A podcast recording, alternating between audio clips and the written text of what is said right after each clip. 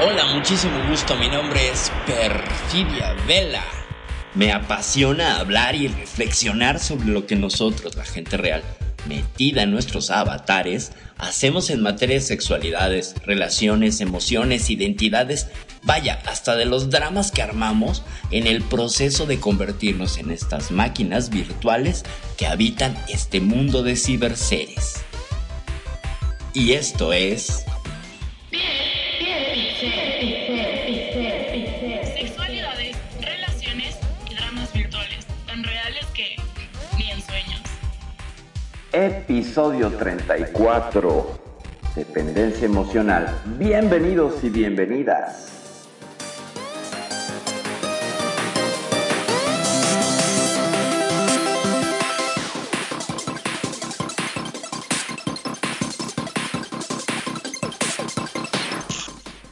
Buenísimas noches, gente que nos escucha por Radio Consentido, sean bienvenidos, bienvenidas, bienvenidos aquí al episodio 34 de Piel Pixel. Hoy vamos a hablar de la dependencia emocional.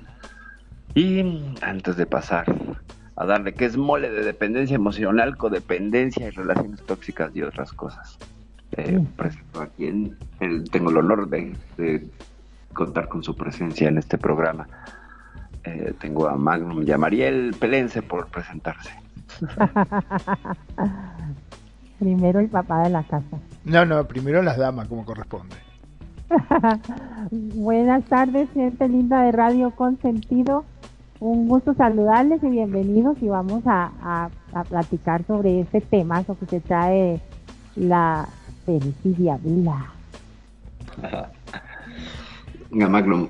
Muy, pero muy buenas tardes, noches, como siempre.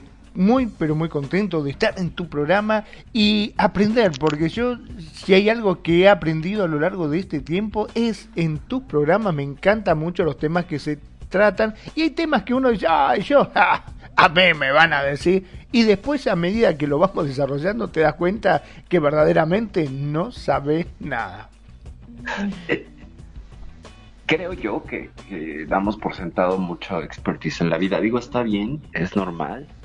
Eh, todos tenemos una brújula emocional y una brújula de vida que, está genial, pero hay veces que hay que echarle un poquito más de precisión a algunos temas para saber si, si estamos echando la flojera o si estamos eh, ignorando o haciendo caso omiso de algunas señales de la vida sobre temas emocionales, sobre todo, ¿no? Es que el programa pues, gira en torno a sexualidad, emociones, relaciones de pareja y estas cosas que, que nos gusta debatir aquí. Entonces, pues, si ustedes eh, no tienen otra, otra cosa, vamos a darle, ¿no? A lo que es la dependencia emocional. La vamos a abordar desde la pareja, sin embargo, quiero aclarar que también se puede extender y aplicar este modelo a relaciones de familia, relaciones laborales y relaciones con amigos y relaciones sociales eh, recientes, digamos así, porque todavía no son amigos ni conocidos, que son como tus cuates, tus bros, pero no son tan íntimos, también se aplica por ahí, ¿vale? Entonces, eh, dependencia emocional. La voy a definir y luego voy a pedirles su, su propia definición, ¿sale? La dependencia emocional es una vinculación con un apego hacia una persona o situación también en la cual lo que yo tengo es una visión infantilizada de mis expectativas porque quiero que esa persona me rescate o esa situación me rescate y entonces creo un vínculo dependiente. ¿ok? Entonces, eh, Disculpen chicos que si pueden agregar a Eva. ah, por supuesto que sí, claro que sí. Entonces, a ver, María, en lo que agrego yo, ¿tú qué opinas? Pues bueno, para mí sí la dependencia emocional es, yo siempre le di- digo, es una persona muy necesitada de atención, una persona que, que depende del, del- de X para mover su mundo y bueno, yo creo que yo, bueno, pues no es que no sufra de eso, tampoco soy la gran héroe, pero yo creo que yo he aprendido a sobrevivir a eso a huevo, como dicen los mexicanos. Porque la vida me ha, me ha costado. Y, y esa parte, pues qué bonito, que, he aprendido un poco a no depender tanto de los, de emocionalmente de los demás. Aunque, aunque sí cuesta manejarlo a veces. Pero bueno, ahí vamos a ir, como dice Magnum, aprendiendo a través del, del programa.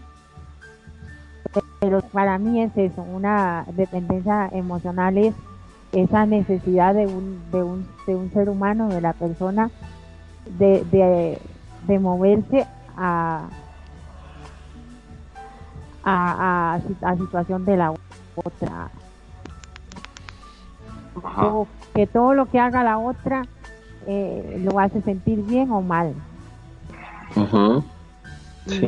y, que, que todo lo que haga es en pos, o sea, si digamos, si hablamos de ese con la ay, voy a vestir el avatar así porque es que a, a X le gusta que lo vista así, digamos, a la pareja, o, o ay, voy a hacer eso porque a fulanito le gusta esto, y, y ay, no, y no, ya no, voy a cambiar esta shape porque a él le gusta así. Eh, de niña, chiquitita, este, tacataca, cuando uno es culón, tetón y grande en el juego, ¿verdad? Por ejemplo. Mm. O sea, ya mm. no, ya, ya queda como, está quedando como opacado sus gustos, sus decisiones, sus propias decisiones, sus propios gustos, su todo, mm. etcétera. Bueno, pero vamos a darle a Chamán. Bueno, básicamente con respecto a este tema del apego, este, yo creo que mm, son aquellas personas que tienen una falta de autoestima, ¿no? Y el hecho de tener una falta de autoestima hace de que todas las decisiones que tenga que tomar se vean reflejadas en la opinión de los demás. Es decir, si me voy a poner un pantalón y tengo una buena autoestima, normalmente ¿qué haces? Agarra, me voy a poner este pantalón y lo que digan los demás me enfrega, yo me lo pongo porque me gusta y punto. En cambio, si no tenés una buena autoestima, te lo vas a poner y decís, me quedará bien, no me quedará bien, mm, qué sé yo. A ver, lo voy a preguntar, ay amor, mira, me voy a poner este pantalón, ¿qué decís? Mm, no, la verdad que no me gusta cómo te queda. Mejor mm. cambiate y andate de short. Ah, sí, tenés razón, me pongo short. Punto, se hace lo que la otra persona diga. Yo al menos apunto más por ese lado, ¿no? Que es aquella persona que tiene falta de autoestima y que por eso depende de la opinión de los demás para poder realizar algo. Sí, sí. Bueno, pues también, pero yo soy una preguntona. A ver, preguntona antes de que preguntes. Este, la Eva que ya se unió. Hola Eva, ¿cómo tú estás? noches. Buenas noches, Eva. Muy bien, muy bien, Magno. Pero muy buenas noches, mi estimadísima. Ahora, ya que está Eva, ¿vos tenés ese problema, Eva? Dependencia. Oh, my Dependencia. Ay, pues. ¿Tenés un apego emocional? Apego emocional. ¿A una pues, dependencia? Pues yo creo que todos hemos pasado por algo así. No creo que nadie haya pasado por dependencia. Por ejemplo, en mi caso cuando era chiquita, este, eh, me hacía falta mucho mis papás porque ellos se separaron cuando yo tenía cinco años. Entonces, este, era así como que eh, los hijos quedaban así como que a un ladito, ¿no? Me pasaba mucho, decían que yo me pasaba con mi, mi osito y con un perrito, mi perrito al lado. y me chupaba mucho el dedito, entonces dicen que era porque el, eh, el doctor decía que a lo mejor me sentía sola, ¿no? En medio del, del ambiente y del problema. Entonces yo creo que en ese momento sí me hicieron mucha falta este mis papás. Y este, y eh, pero sí, pero el, el haber salido, digamos, eh, pasado, ¿no? Por, por todo este proceso del divorcio, separación, conforme fueron los años, cuando yo tuve una edad de más o menos como a los 11 y estaba viviendo con mi papá, eh, él tenía tanta atención en sus hijos, o sea, era un hombre que te enfermabas y estaba pendiente, ¿sabes? Era, era un buen padre mi papá. Este, eh, eso me, como que me, me, ayudó bastante, ¿no? Que él fuera así con, con nosotros. Y fui, me hice como que muy independiente. O sea, me iba, venía y, uh, o sea, sentí que a partir de esa edad como que mi vida cambió mucho por la atención del papá en ese momento. Ya sabes que las niñas necesitan mucho del papá, ¿no? Digamos, como que sentías que tenías ese respaldo que necesitabas. Sí, sí, que me, sentía segura. Independientemente de muchas cosas alrededor que te pasan como adolescente, porque es una edad en la que vas cambiando, sentí que tenía una guía, ¿sabes? Sentí que en ese momento llegó una guía que cambió mi vida porque yo recuerdo que la primaria la pasé a ciegas. o sea, yo no, yo, yo te, digo así, no sé, ustedes recordarán cómo aprendieron las letras, yo la verdad no lo recuerdo, pero este, sé que yo no era muy buena en la escuela hasta que llegué a manos de mi papá que, que me hacía leer todos los libros de su, de su, de su librero, de su biblioteca, y me, me los hacía que los escribiera, ¿sabes? Entonces, Sí, porque él quería que yo tuviera una letra bonita, que, que, yo leyera porque vio mis calificaciones. Entonces él logró con esa guía que él tuvo conmigo, este, que yo me empapara y me gustó. O sea, yo, mm, mis, no había, pues no había internet, televisión no nos la pagaba. Él no hace cuenta, yo estaba sentada, si yo me podía a, a ver una película en la tele que pasaba a las 12 del día o al la tarde me dice, ¿qué estás haciendo? Y yo, nada, estoy viendo Perdón, ¿no? No, hacer algo, ¿no? Perdón, te interrumpo porque me quedé pensando en algo. Vos me dijiste, o sea, acabaste de decir que tu papá quería que te empaparas. ¿Y tu mamá qué quería? ¿Que te mamaras? Mi mamá quería que, este, ella tenía otra manera de, de ver la vida, ¿verdad? Este, por la educación que, que tuvo, eran distintas maneras. Mi papá ya era un señor ya grande cuando, cuando nos tuvo y ella era un poco más joven. Entonces era distinta la manera de, ver, ¿no? Y este, entonces al, estar yo con mi papá, pues estuve muy alejada de mi mamá todo ese tiempo, ¿no? Pero, pero no me hizo falta porque el, el, cariño que tenía mi papá con nosotros era lo, lo llenaba todo, ¿no? Claro, se ocupaba justamente de, que no le faltara nada, en verdad. Estaba muy atento a ustedes. Y él quería que te mantuvieras, o sea, así. O sea, él no, no podía ver a alguien que no estuviera haciendo nada. No sé si les pasó a ustedes o si lo recordarán en su juventud, sus papás, pero si te veían, te digo, te veían tantito y te decían, ¿qué estás haciendo? Nada, ponte a hacer algo, o sea, no puedes estar sin hacer nada. Siempre, o sea, y, era de que venía mi papá y tenías que ponerte a hacer algo, ¿sabes? O sea, cosas... no tuvieras tarea, ajá. Ajá, entonces fue una guía, realmente fue una guía para mantener tu mente siempre este, haciendo algo, ¿no? No, no envaneciéndote en cualquier cosa, ¿no?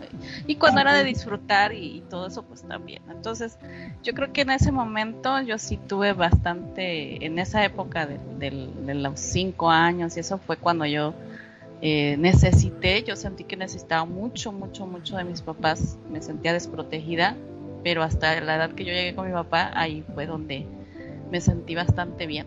O sea, fueron para mí los mejores años de, de, mi niñez, ¿verdad? Porque ya después de adulto, pues también tuve muy buenas, muy buenas cosas, pero este, en ese momento él como que me fue mi, mi guía, ¿no? Para, para ver el mundo de otra manera.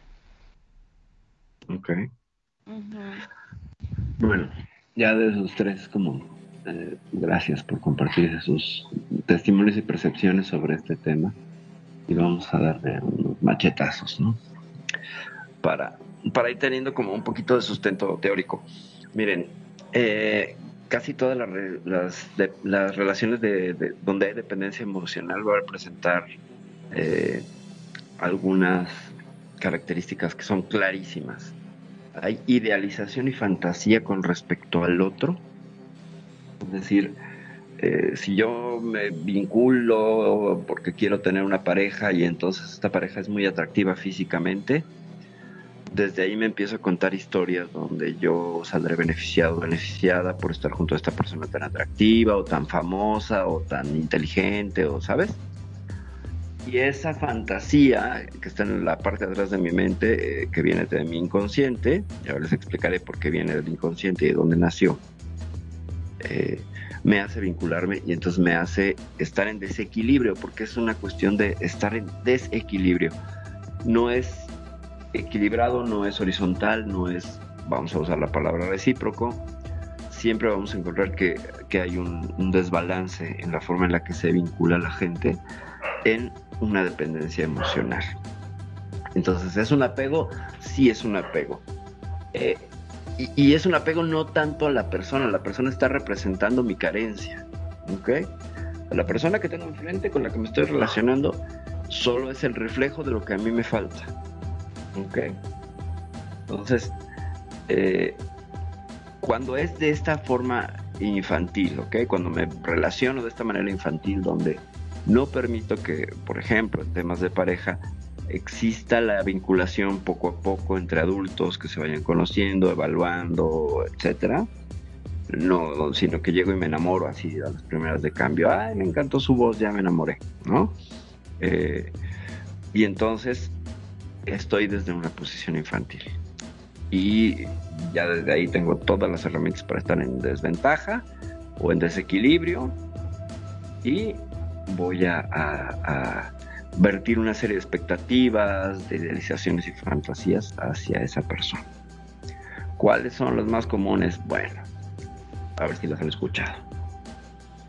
Eh, en el caso de las mujeres, muchas mujeres que creen que se vinculándose con un chico que es el chico malo, es el chico rebelde y el que, el que se mete en problemas, que ha ido incluso a la cárcel, etcétera, y que lo que le atrae a ella es la idea de salvarlo, de domesticarlo, de civilizarlo, porque ella llega y se vincula desde una una posición en la cual mi amor es tan bueno, tan bueno, pero tan bueno que voy a salvar a esa bestia peluda que está ahí enfrente y entonces se vuelve un obstáculo a superar la, por ejemplo, el ser el chico malo, el que es alguien que no es aceptado socialmente, bueno, yo te voy a hacer que te acepten socialmente y entonces eso me va a dar la realización del amor.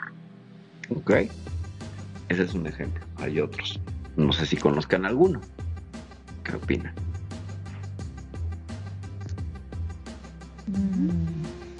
Mm. quedamos así todos pensando, Ya, y las fantasías que se hace uno cuando está conociendo a alguien. Pero no, tiene razón este, justamente con lo que estás diciendo del, famoso chico malo, porque más de una vez eh, me he encontrado con casos así que decís, ¿qué es lo que le viste? ¿Qué es lo que le viste? y, bueno, pero no, lo que pasa que yo sé que en el fondo es un buen chico y por ahí él no que lo quiera sentimentalmente, lo quiere porque lo quiere rescatar del lado donde está. Básicamente es eso. Exactamente. Hace todo como la famosa película de Disney, ¿no? Oye, yo he visto parejas que son así, o sea, este, bueno, algunas amigas que, que he tenido en real, ¿verdad? que tienen este esposos que son de la patada, ¿no? Y, y entonces este le digo, pero pues, oye, los los indicadores estaban ahí, ¿qué onda, no? Pero hasta he visto, fíjate que hasta en las mascotas, hasta en sus mascotas son rebeldes también.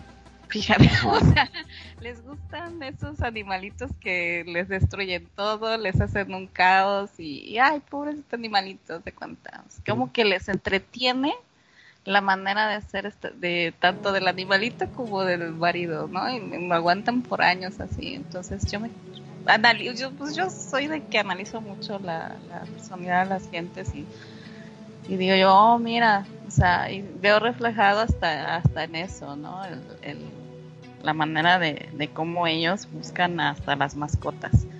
Eh, un animalito así tranquilón, que se comporta, que, ¿sabes? No, quieren a alguien que les destruya toda la, sala. Y yo creo que buscan esta, no sé, como, pues como dices, ¿no? Como que recuperar o, o, la diversión de, del personaje que tienen a su lado, ¿no? Yo creo. De sentirse un héroe, en cierta forma, ¿no? Justo, es que ahí, ahí lo que está detrás. Bueno, unos dicen, ajá, unos dicen que de sentirse un héroe o de sentirse superior al otro porque de alguna manera eh, esta persona esta persona tiene el control de sus de sus de su interior no de su manera de proceder pero el otro no entonces prácticamente el otro queda como por debajo, ¿no? Siempre va a quedar por debajo y ella, ella o él siempre va a ser exaltado como que, no, si ella fue la que, si no fuera por ella, si no fuera por él, cosas así, ¿no? O él... Ah, aquí estás validando el modelo de desequilibrio, ¿no? Lo que menciona uno de los, de los ingredientes que vas a encontrar es que hay desequilibrio. O sea, ya sea que yo me ponga por encima o por debajo de la otra persona, ya estoy creando desequilibrio para que eh, mi fantasía se complete.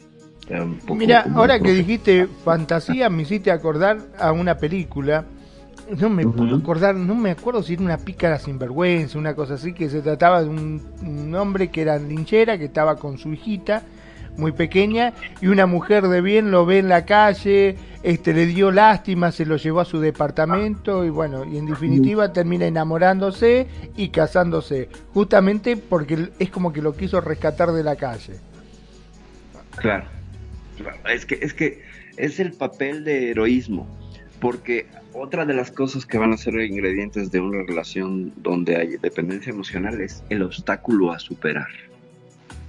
Este obstáculo a superar puede ser una adicción, puede ser una, una, una pareja actual o expareja, un duelo no resuelto con una pareja, un divorcio no superado o el proyecto de vida relacionado a ese divorcio no superado, ¿ok? Eh, una enfermedad, siempre hay un obstáculo que hay que salvar para poder realizar ese amor. Entonces, Fíjense cómo se van sumando cosas. Idealización, fantasía, expectativa y luego un obstáculo. Entonces, ¿qué pasa? Cuando viene el obstáculo, las relaciones se van a volver relaciones triangulares. ¿Ok? Y aquí lo quiero, quiero hacer énfasis porque es algo que van a, habrán visto en Second Life muy frecuentemente. Una pareja que está formada por alguien que tiene pareja en la vida real y se vincula con alguien que a lo mejor aquí no tiene pareja o sí tiene pareja, pero esta pareja del real se vuelve el obstáculo a superar. Entonces eso crea una dependencia emocional también, ¿por qué? Pues porque están todos los ingredientes, incluso complicadísimo porque el otro, la pareja de real, aunque no exista, no esté consciente, bueno, no es que no exista, aunque no esté consciente, eh, está presente todo el tiempo porque es, un punto de inflexión que hace que se vuelva parte de la dramaturgia o del drama dentro de esa narrativa que impide la consolidación del amor. Es decir, eh, si no estuviera tu expareja seríamos felices, ¿saben? Eh, o si esta persona no estuviera atrás de mí seríamos felices, eh, o esta persona yo ya no me acuesto con ella y entonces ya no tenemos nada que ver, ¿no? Pero pues no lo puedes ver, entonces no sabes, no tienes la certeza y, ese tipo de narrativas que son muy frecuentes en Second Life. Eso me parece a mí que, que, que embona perfecto en este mundo. No sé de ustedes si lo han visto. Claro, siempre se ve eso. Vivido o experimentado también, se vale. ¿no? Digo, yo lo tuve. Yo tuve mi pareja en RL y también estaba en SL y no era un problema. E, ese ya no era un triángulo, era un polígono. y estaban todos los elementos, ¿no? Todos los elementos de idealización, fantasía infantil, obstáculo a superar, expectativas, todo lo teníamos allí. Y compu con compu, ¿eh? Una pregunta, ¿por qué, ya que lo experimentó, eh, qué bonito aprender de eso? Sí, puede contestar. ¿Por qué? Porque, bueno, creo más o menos entender el por qué, pero ¿por qué eh, si tienen una pareja en vida real, por qué tienen que acudir a una red social? Porque si tienes una pareja, es que aquí vamos a entrar en una en un arco eh, discursivo del, sobre el mismo tema que tocaría lo que es la monogamia y la fidelidad, María. Y pues te no, puedo no, no, si se, si se va- 50 si se va a cosas. sa- si se va a salir, no, no, no importa, no es importante. Bueno, no, no, no, no, no. O sea, lo tomo, claro que sí, sí, con mucho gusto. Mira, ¿por qué si tienes... Es que está, está esta idea que me parece un tanto un mito, te lo digo desde acá y desde lo aprendido, te lo comparto. Me parece un tanto un mito de la cancelación del deseo y la vinculación porque estás en una relación en la cual se supone que es monógama y, y maneja fidelidad y exclusividad sexual. En mi caso, como ejemplo de lo que yo viví, eh, la relación cuando me pareció Second Life en nuestras vidas ya venía con mucho deterioro por Ah, más de los dos. Entonces, Second Life se vuelve una especie de no obstáculo a superar, pero sí una esperanza, ¿sabes? Como la esperanza de re- revincularnos, como estas historias que cuentan mucho de si siembras el amor va a florecer bla, bla, bla, ¿no? Un poco esa, esa fantasía, eh, que puede funcionar o no. Y entonces lo que, lo que hizo que yo me vinculase con otras personas es que una vez que estábamos los dos aquí como pareja, eh, no hacíamos nada como pareja. O sea, era eh, la copia de tu aburrida vida real, ¿no? Que no era muy aburrida, porque pues teníamos una banda de rock, salíamos de gira, mm, teníamos una vida como activistas, etcétera. Entonces sí había bastante socialización, pero Second Life se volvió como esta mm, suerte de plataforma donde escapar del otro aunque estuviera junto a ti, ¿sabes? Y eso pues que revelaba, pues revelaba finalmente que, que no había una comodidad y no con la pareja, sino con uno mismo. O sea, cuando tú vas y buscas a alguien más y pretendes mantener un vínculo con alguien, es que tú no lo tienes claro. Y, por otro lado sería, igual lo tengo claro y igual me puedo relacionar con más personas. Tiene dos lecturas. Pero en mi caso, y, analizándome desde aquí allá, lo cual es un poco desequilibrado, pero eh, si tenía pareja y yo buscaba escapar es porque esa era una conducta que traía yo de mi RL. Es decir, en mi RL yo escapaba constantemente de ella, vinculándome con una y con 50 personas que se me cruzaran en el camino, aprovechando la, la plataforma de la banda, cosa que ella también hacía. Entonces estábamos igual. Ujú. ¿Por qué si tenemos una pareja corríamos a buscar a alguien más? Porque era la novedad, además era digital, ¿no? Y, presentó una nueva forma de, vincularnos y de escapar del otro, ¿no? De, que no ser sinceros y de no decir, pues ya no nos amamos, no tiene caso seguir juntos, nos vamos a hacer un daño. Eh, hubiera sido un momento genial para cortar, pero pues no se dio. Entonces en Second Life lo que usamos fue una nueva forma de escaparnos. ¿Por qué en redes sociales? Pues porque era, era lo que estaba en la, a la mano. Y era un reflejo de la RL también, ¿no? O sea, tanto yo ligoteaba en, en redes sociales para concretar en la vida real, como ella lo hacía en redes sociales para concretar en la vida real. Estamos hablando de tiempos de MySpace, de High Five y de esas cosas. No sé si respondí a tu pregunta.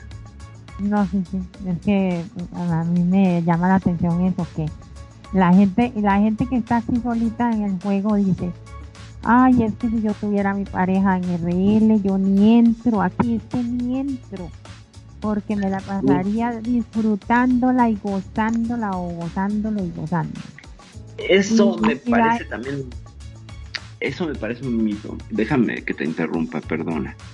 Eh, me ha pasado muchas veces que está esta percepción de que si tienes pareja y estás haciendo en redes sociales cualquier cosa, te dicen, ¿por qué no estás con tu pareja cogiendo? Güey, pues porque también tengo tiempo del autocuidado y, y- y no coger es parte del autocuidado. O sea, es como la idea de que todo el día hay que estar ahí encrochando y cogiendo, y, ¿no ¿sabes? Y- y no. Me parece que no, porque la gente también descansa del sexo, la gente también come, lee, estudia, ¿no? O sea, es que es este mito que, que me he encontrado frecuentemente en las redes sociales. Si tienes pareja, ¿por qué no estás con ella? Yo que tú estaría con ella. Qué bueno que no soy tú, ¿no? Porque justo no estoy con ella porque me doy espacios, tiempos y distancias. En, ento- en ese entonces, ¿no? O como consejo general. Entonces sí es muy, muy interesante como de pronto es, es que si yo tuviera una pareja estaría aquí. Entonces vuelve otra vez Second Life como esta catafixia, este regalo de consolación, ¿no? Y no lo creo. Yo no lo creo. Es que también la, tal vez la gente no se refiere solo a estar cogiendo, sino digamos a compartir, a, hacer cosas con su pareja, con su familia. Entonces dicen eso, ay, es que si yo tuviera la pareja, y eso se oye mucho acá. Y, yo, por mis, y yo por mis adentros pienso, mm, y ve tú a saber qué pareja va a tener en RL, porque ya es, lo mismo, o sea, hay conflictos, tal vez la, la, la, otra pareja dice, ay no, ya me tiene cansada este viejo o la, o la vieja, o el viejo o la vieja, ay no, ay no, esta vieja que me deje respirar, pucha, no puedo ni jugar, ¿entiendes? Y, pero aquí se repite una y otra vez, ay, es que si yo tuviera una pareja, es que si tú fueras mi pareja, ay, es que, no. O sea, no necesariamente es que van a estar ahí súper bien. Bueno, bueno, ya eso era, ya, ya, perdón. Que no, no, no, no, no, está muy bien. Está muy bien porque pues revela también parte de una codependencia. Bueno, de dependencia. Porque se vuelve la dependencia a la, a la idea fantasiosa de si yo tuviera a alguien lo estaría disfrutando. Entonces, como no tengo aquí, estoy perdiendo mi tiempo. y, bueno, entonces salte, ¿no? Y haz por tener una pareja, ¿no? O sea, porque todo se vuelve queja. Es, está, toda inacción es queja. Sí, no, yo, yo lo que digo es de ahí, pero entonces, ¿por qué no está ahí en RL con tu pareja y tus hijos y tu abuela, y tu perro, tu gato? Pero es lo mismo yo creo que también cuando estás soltero, o sea, ¿qué estás haciendo aquí? Buscando un novio aquí, si estás soltero, búscatelo en real, o sea, es lo mismo, yo creo, la gente puede decir, este, o sea, para, sí, o sea, para, para hablar en una situación en la que tú no conoces es muy fácil es muy fácil agarrar, pero vamos a ver, a lo mejor algunos ya han vivido en unión libre con alguien y no les resultó, ¿verdad? O estaban viviendo en unión libre o lo que sea y no les resultó. Y sin embargo, tú no vas a juzgar porque no sabes qué situación estaban pasando estas dos personas. Cada uno tiene su historia, su, su recorrido y no sabes qué, qué pasó y cómo fue el proceso. Entonces no puedes generalizar y, e impedir que una persona esté aquí, al final está pagando su internet, está disfrutando. Puede que a lo mejor sí, entonces es como que, ¿qué haces tú aquí? O sea, ¿por qué no te vas a tocar de, por ejemplo, de DJ allá en real? O sea, ¿sabes? O sea, o ¿por qué no te vas a la radio en real? ¿No? ¿Por qué no te vas a usar la radio en real? Ahora, ahora, para, nena, eh, no te metas conmigo que yo no te hice nada vos, ¿me entendés? Me tenés repodrido porque recién llegaste y ya me estás atacando. es el, ahora es el cuento de la pandemia. Es como que la gente le, se le es fácil decir, ¿qué es esto aquí? ¿No? Deberías mejor ser un modelo, por ejemplo, cuando también... Digo yo, pero, ¿por, qué tiene que ser radio? ¿Por qué no dijiste otro ejemplo? Da otro ejemplo. dije, dije varios ejemplos. Por ejemplo, cuando estábamos en la academia de modelaje de Second Life, ¿no? Que este, era muy chistoso porque ¿qué hacen esas? Llegabas, ¿no? A los amos y esas modelos que se la pasan, no sé qué, que a ver, en real, a ver si van a ser modelos. O sea, había muchos ese dilema, ¿sabes? Y dices, bueno, déjalas, quieren jugar a eso. O sea, y no están haciendo nada malo, están proyectando su arte, su vestimenta y todo, están aprendiendo, ¿verdad? Entonces, déjamos, o sea, al final... Están adquiriendo habilidades, ajá, están adquiriendo habilidades. Además, es que creo yo que hay mucho prejuicio y, se tiene la idea de que el que juega aquí desperdicia su vida. He de decirlo, que el que el que está aquí metido no está siendo productivo, ¿no? O sea, así es como esa, cuando hay gente que aquí vive en su RL, o sea, es decir, están siendo productivos porque no solo es una plataforma de relaciones, sino también de trabajo y que genera un montón de plata para algunas personas. Eh, sí, hay, hay mucho prejuicio y hay mucho de, es que, ¿qué haces ahí, no? Pero te lo dice casi siempre alguien que trae en la mano su WhatsApp, ¿no? O su Facebook, que es lo mismo, es exactamente lo mismo, solo que más plano y aburrido. Eso es lo mismo. O sea, eh, quien está en WhatsApp, aunque esté gestionando su trabajo, es igual de valioso que si una DJ está gestionando un set. Es igual de valioso. Exactamente igual de valioso. Y ambos van a manejar una transacción monetaria Con sus diferencias, sí, aunque, por ejemplo, ya al final del día, pues sí se puede hablar de una competencia casi real. Aquí he llegado a ver que puedes estar generando por la mitad de la jornada de la RL el mismo dinero. O más. ¿No? O más, claro. Estamos hablando de lo que serían los trabajos, este, pues más comunes, DJ host, este, eh, ¿qué más? Bueno, la gente que vende terrenos, eh, ¿no? O sea, Perdón, ya, el gran comercio. A ver, me, eh, me, gustaría, ya que estamos hablando justamente de, esta plataforma, también comentar de que no solamente eh, tenemos que decir que en Second Life se viene a ganar dinero. Porque, por ejemplo, vos en tu RL trabajás. Mira, te voy a hacer un planteo que me lo tuve que hacer yo hace muy poquito realmente y tuve que dejar una carrera que estaba haciendo porque básicamente no me daban los tiempos. ¿Qué sucedía?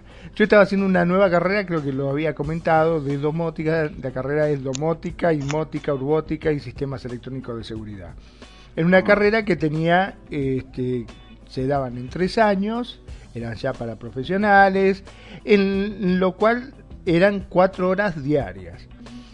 Y básicamente no me daba el tiempo, porque yo decía, tengo ocho horas de trabajo. Cuatro horas supuestamente de la cursada. Y después, o sea, ahí ya teníamos 12 horas. Y después tenía que cumplir con nueve profesores, o sea, nueve materias que teníamos, en la cual constantemente nos daban este, deberes, tareas para hacer y teníamos que hacer investigaciones, planos, etcétera, un montón de cosas y básicamente no encontraba tiempo, no, no tenía horario físico. Llegó un momento que estaba durmiendo tres horas, ya parecía un loco, digo, no, pará, no tiene sentido.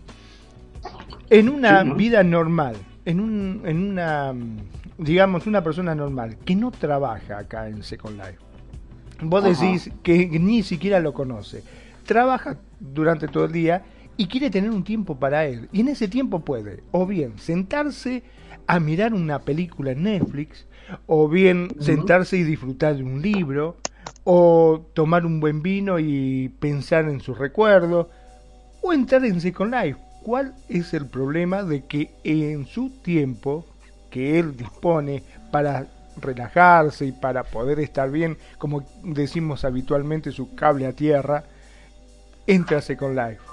¿Por qué tiene que necesariamente este, generar dinero o ganar dinero para poder justificar estar en Second Life? No, yo particularmente entro, no gano un peso en Second Life, eh, simplemente entro y es como si fuese un cable a tierra, donde comparto, donde me divierto, donde estoy con amigos y hago lo que me gusta. Es exactamente lo mismo que aquel persona que se sienta y disfruta de un buen libro o de un vino, por decirlo de alguna manera. O sea, ¿qué es eh, que tanto te acusan, viste, cuando vos decís estás en Second Life? ¿Cuál es el problema de estar en Second Life? Si es mi tiempo, y yo mi tiempo lo elijo estar en, una plataforma, ¿cuál es el problema? Si no molesto a nadie. Y lo peor es que se lo dice una persona que está aquí. Pues sí, es que por lo regular el, el león cree que todos el león juzga, pero pues cree que todos somos su condición. Normalmente la gente que, que, hace eso juzga está peor que tú, la verdad. Yo me he encontrado mm. gente que dice, ay, no, es que en el caso de lo que hablaban ahorita de, de los matrimonios de real y acá, ¿verdad? Este, me decía eso, es que yo veo mal que una mujer casada o un hombre casado esté aquí con alguien, ¿no? Y lo mirabas a él y, y su relación, aunque estaba soltero, eh, su relación era de, martirio, o sea, y de Second Life era de martirio. Eh, y no hacía nada en su real, ¿no? La chica estaba esperando que él fuera a su país y, él era un huevón, pues. Entonces decía, oye, ¿te puedes, te puedes juzgar a dos personas que a lo mejor sí, sí tienen su vida más o menos ordenada en, en real y acá no están molestando a nadie y mm. pues tú estás de la patada, ¿no? Haciendo una relación de la, de la patada, tu vida es una cosa que yo no, que la verdad, yo no quisiera una pareja así, aunque estuviera soltera, no quisiera una pareja como tú, porque la verdad no, no, o sea, perdón, pero, o sea, si vas a juzgar algo, mejor mírate primero a ti al espejo y mira cómo está tu vida, ¿no? Exacto. Eso es lo que a mí me, me, molesta muchísimo, de que uno tenga que dar explicaciones, que fue una discusión que tuve hace poco con alguien que me dice, pero escúchame, ¿qué es lo que le ve? Entonces ahí medio como que me enojé y digo, mira, vamos a sentarnos. Yo en algún momento a vos te pedí que me dieras una rutina de lo que vos haces a diario, en qué invertís tu tiempo, qué es lo que haces productivo y qué es lo que no. Eh, no, me dice, ¿por qué me decís esto? Porque no tengo por qué yo darte explicaciones de lo que yo hago con mi tiempo. O sea, no, no entiendo por qué te tengo que venir a dar explicaciones a vos por el solo hecho de entrar en una plataforma virtual. No, no le encuentro la lógica. ¿Por qué uno tiene que... Eh, es como que te tenés que justificar permanentemente. Cuando vos decís Second Life, te dice, eh, pero no, no, pero escúchame, yo, pero ¿por qué me tengo que andar justificando? Es mi tiempo y yo con mi tiempo hago lo que quiero. ¿Qué? ¿O no? Claro. Hay una frase muy buena que dice, no es que no tenga una, no tenga controlado una primera vida, es que tengo la capacidad de estar en dos vidas bien. Y creo que mucha gente puede hacerlo. O sea, no es este lugar donde vienes porque fracasaste en la RL. No es este lugar donde vienes porque no tienes nada que hacer en la RL también. ¿eh? Y esto toca un otro tema como el obstáculo eh, a superar, uno de tantos obstáculos a superar sería la adicción, ¿no? Y aquí estaríamos tocando el tema de la adicción al juego, a la plataforma, al vivir en el avatar, etcétera. Y la cuestión de dependencia emocional o no. ¿Cómo se ha vinculado al tema? Sí. Sí, fíjate que eh, no, nos, por ejemplo, en mi caso cuando yo empecé en Imbu, yo recuerdo que tenía como un año de salir de la universidad, ya estaba trabajando en, gobierno y un maestro de, la, universidad que nos daba Photoshop, este, nos 3D nos, nos mandó el, el vínculo para que probáramos, porque no se conocía en ese tiempo el chat de 3D, ¿sabes? O sea, se conocían los chats escritos, pero no de los muñequitos. Entonces Simbu fue una de las cosas que, que él siempre que veía algo nos lo mandaba, ¿no? Y entonces todos nos pues, todos pusimos nuestro correo y estábamos ahí los alumnos y, ¿y qué hacen? ¿Qué onda? ¿Qué es esto? Pues así, ¿no? Y la cuartita, el saloncito. Y entonces, este, pero fue, fue como el, descubrimiento de, de, algo de, de 3D y pues nosotros que teníamos que ver con el diseño, ¿no? Él siempre nos mandaba cosas así. Sin embargo, uh, jugando, jugando o saltando en este programa, pues conoces gente, empiezas a chatear y empiezas a hacer como un chat de texto, ¿no? Ajá. Y este y conoció mucha gente, por ejemplo, de Estados Unidos. Había una señora que ya lo que hizo fue que eh, eh, tenía tanta adicción, pero era una adicta también a las compras. O sea, le gustaba Imbu, le gustaba eh, estar en el, en el juego, ¿verdad? Y socializar con, con árabes, con, bueno, con todo el mundo, gente así, que, guau, hacían unas fiestas. Entonces ella tenía que gastar mucho. Y llegó a como a los tres años más o menos que yo la conocí, eh, tuvo una deuda muy grande su tarjeta de crédito, ¿no? Y precisamente por eso se tuvo que salir, porque dijo, ya no más, me envicié demasiado, y entonces, pum, ¿sabes? O sea, ese fue el riesgo que, que corrió ella, ¿no? Y nosotros, pues bien tristes porque era una amiga ¿no? Y este y ya no la podíamos ayudar porque pues en ese momento no, no era como ahorita, ¿no? Que, que tenías la posibilidad de mandar a algo o de ayudarla. Este, pero ella tomó, tomó esa decisión, ¿no? De partir porque eh, era demasiado su, no se podía controlar, ¿no? Se podía controlar, esto lo apoyamos en eso, pero, pero bueno, fueron, fueron varios casos así de, de otras personas que, que pasaron por eso pero también hay historias buenas, ¿no? En las que otras personas se desarrollaron en el en el, en el programa y, hacían cosas creativas o musicales o X, ¿no? Entonces, ahora sí que no sé, yo creo que cada uno toma la decisión que cree adecuada y se sumerge y bueno, tienes que afrontar tus decisiones de, de, los gastos.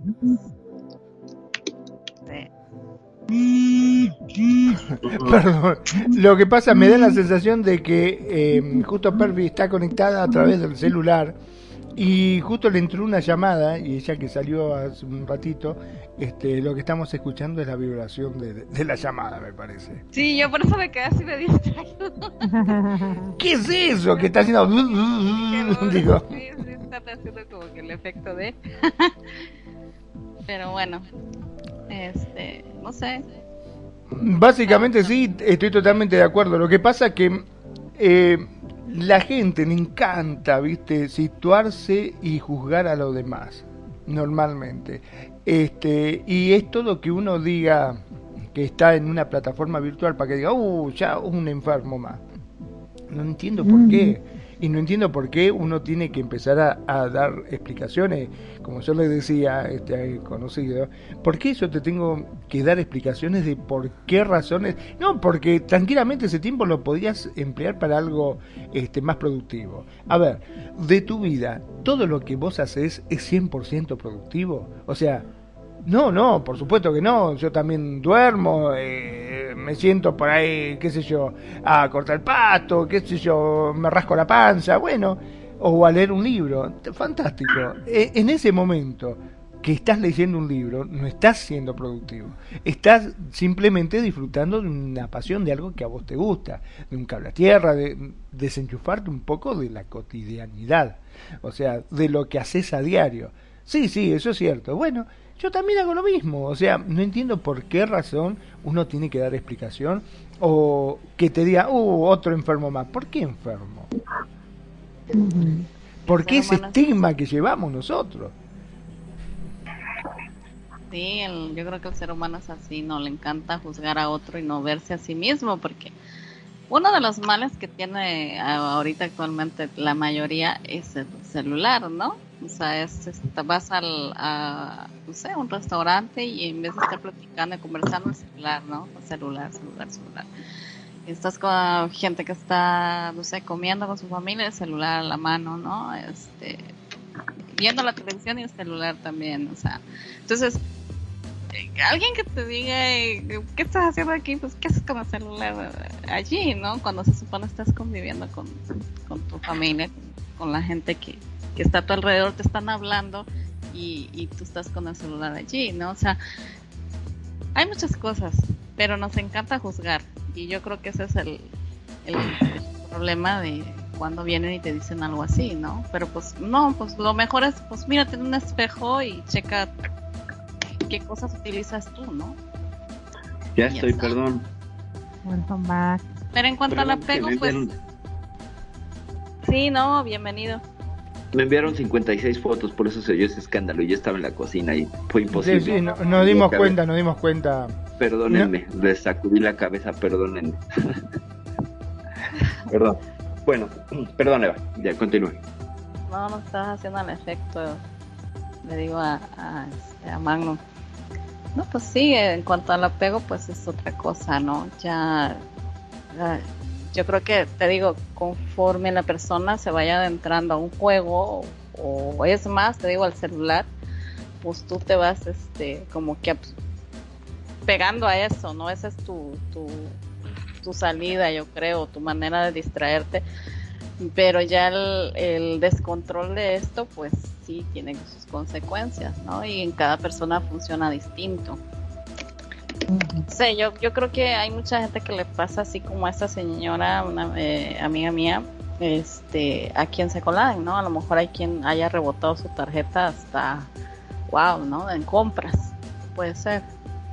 Este, a lo mejor con la, eh, con las parejas o con las mujeres o con los hombres, ¿verdad? Mandarles dinero y, quedarse sin, sin un quinto, ¿no? Que les hayan, porque por este, esta necesidad de de empatizar con alguien y es a través del dinero, ¿no? Es a través del, de los lindes, de que yo te tildo cinco mil, tres mil y, para que te ayudes y, y a cambio amor, ¿no?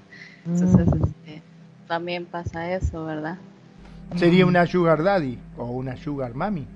Una sugar mami, sí, que ha pasado y también Sugar Abby.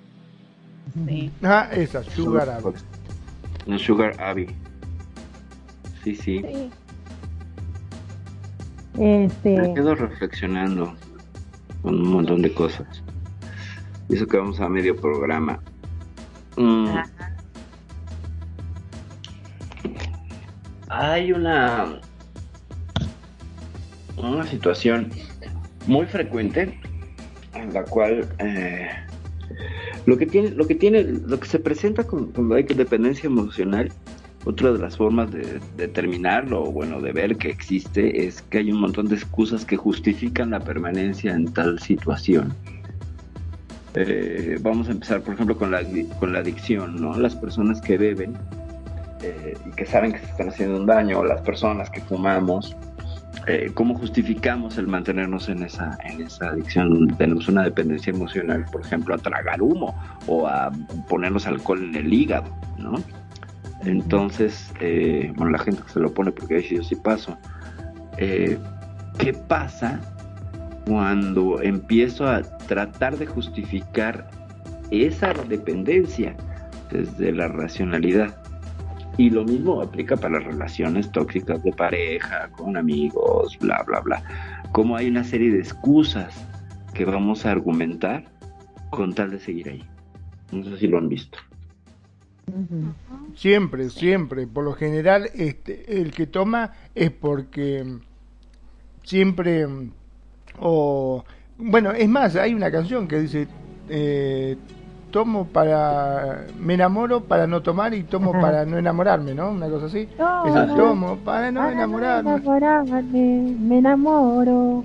Para no tom- tomar. Es- Exacto, eh, La mosca, esa, ¿no? esa, ajá, esa es argentina, por cierto, sí. Exacto. O sea que básicamente le encontramos, este, tratamos de buscar eh, una excusa para cada vicio que ponemos. Como el otro, che, loco, qué gordo que estás, ¿por qué no dejas de comer un poco? No, lo que pasa es que estoy depre. ¿Por qué estás depre? Porque vivo con hambre. te dicen. Claro. Siempre le vamos a tratar de dar la vuelta. El asunto está que lo que esto nos va a revelar es que pues tenemos una, una dependencia emocional. Es decir, estamos agarrando la situación de la persona como una, un bastón eh, que nos da felicidad o un remedio de felicidad. Y este es un tema muy fuerte porque, eh, por ejemplo, con las parejas, eh, si yo me vinculo con alguien desde, de nuevo, fantasía, idealización, la idea de que me va a salvar, la idea de que voy a estar bien una vez que se realice este amor, una vez que se cristalice, entonces ya todo estará bien en mi vida. ¿De dónde vienen esas voces? ¿De dónde vienen estas esa, esta necesidad de fantasía? ¿De dónde viene esta justificación? Porque es algo más profundo, no solamente es, bueno, es que eh, tomo para no enamorarme, ¿no? Entonces, bueno, pues que le tienes un miedo al enamoramiento, ¿no? Me enamoro para no tomar, le tienes un miedo a, la adicción. Y de todas maneras, es como tapar una adicción con otra porque estaríamos hablando de, una, de una situación de procesos cíclicos donde hago una u otra, pero siempre hago una y jamás me hago cargo de mis emociones. No Sí, sigue la- escuchamos canciones. Sigue la dependencia. Claro, nunca escuchamos canciones de, de la liberación emocional ni de la asertividad. Por ahí debe de haberlas. Hay una muy buena que se llama Canción de Amor Propio, que luego se las, se las comparto. Es una pasada, porque dice, me caigo también que cuando me cuento un chiste me río. es, y es, un- la narrativa de alguien que sale de cita consigo mismo, se baña y se arregla para sí mismo. Es una belleza. Pero son muy pocas y no llegan a tener este nivel de popularidad como por ejemplo... eh, lo dejaría todo porque te quedaras, ¿no? Que hablábamos la semana pasada con, con esta canción de Chayanne, ¿no? Que es una de las más seguidas por parte de sus fans y que conlleva pues una serie de narrativas, lecciones y órdenes eh, muy dañinas, súper dañinas. O sea, esa, esa es la, la voz del dependiente emocional, ¿no? Dejaría todo porque te quedaras, mi credo, mi pasado, mi religión. Y no sé qué más dice. Yo no. Pues sí, o sea, es, es que O sea, Una vez como que le digo, alcanzas- pues, pues sí querer a alguien y todo, pero tan, tampoco a la violencia, ¿entiendes? Ujú. Tampoco la violencia. O sea, sí, sí se quiere, sí hay que querer, amar y todas esas cosas y, y querer estar con la persona, pero tampoco a la violencia. O sea, ay, es que si no está me muero, dejo todo. Bueno, pero, Pero está bien, ¿no? Yo me imagino es diciendo, lo dejaría todo. Bueno, si lo dejas todo, déjame el auto, la casa, el carro y, Claro. y la plata que tenés eso en sí. el banco. No, no, eso no te lo doy. Ah, mierda, sí. Entonces no me querés, dijo. Es el problema de la metáfora, la poesía y de- del clásico Te bajo la luna y las estrellas. A ver, carnal, la estrella más cercana está a 150 millones de kilómetros, ¿no? O sea, por mucho que te vayas en, en el transporte más rápido que te puedas ir a la estrella más cercana, es en avión y te tardas la friolera de 20 años, nomás en ir. Y una vez que llegaste, ¿qué vas a hacer? Le vas a poner un mecate y te la vas a arrastrar alterando todo el orden gravitacional del sistema solar. O sea, es muy bonita la idea de debajo el sol, las estrellas, pero en la realización no hay manera, es absurdo, por eso, por eso es que funciona, pues la metáfora, pero a me gusta ridiculizar un poco estas ideas del amor romántico porque son tiradas de los pelos y salidas de la realidad completamente. Yo creo que se puede hacer poesía muy real se puede hacer poesía muy real. No en estos eh, juegos mágicos, es que es mucho de pensamiento mágico, gente. Y esto, esto sí hay que vincularlo a esta cuestión de la fantasía y, y- y a la cuestión de lo infantil. ¿De dónde viene esta necesidad de ser infantil para relacionarme? Pues viene de un apego no resuelto y de un trabajo no resuelto con los propios padres, que fueron quienes nos dieron el modelo relacional del amor primero. Es decir, la primera forma de amor que vimos fue con nuestros padres. Y al no resolverla, al no tomar a nuestros padres en nuestro corazón, en nuestros corazones, eh, nos quedamos en la herida, en las heridas, en dos heridas emocionales básicas, que son el sentirme maltratado, rechazado, o sentirme no querido, querida.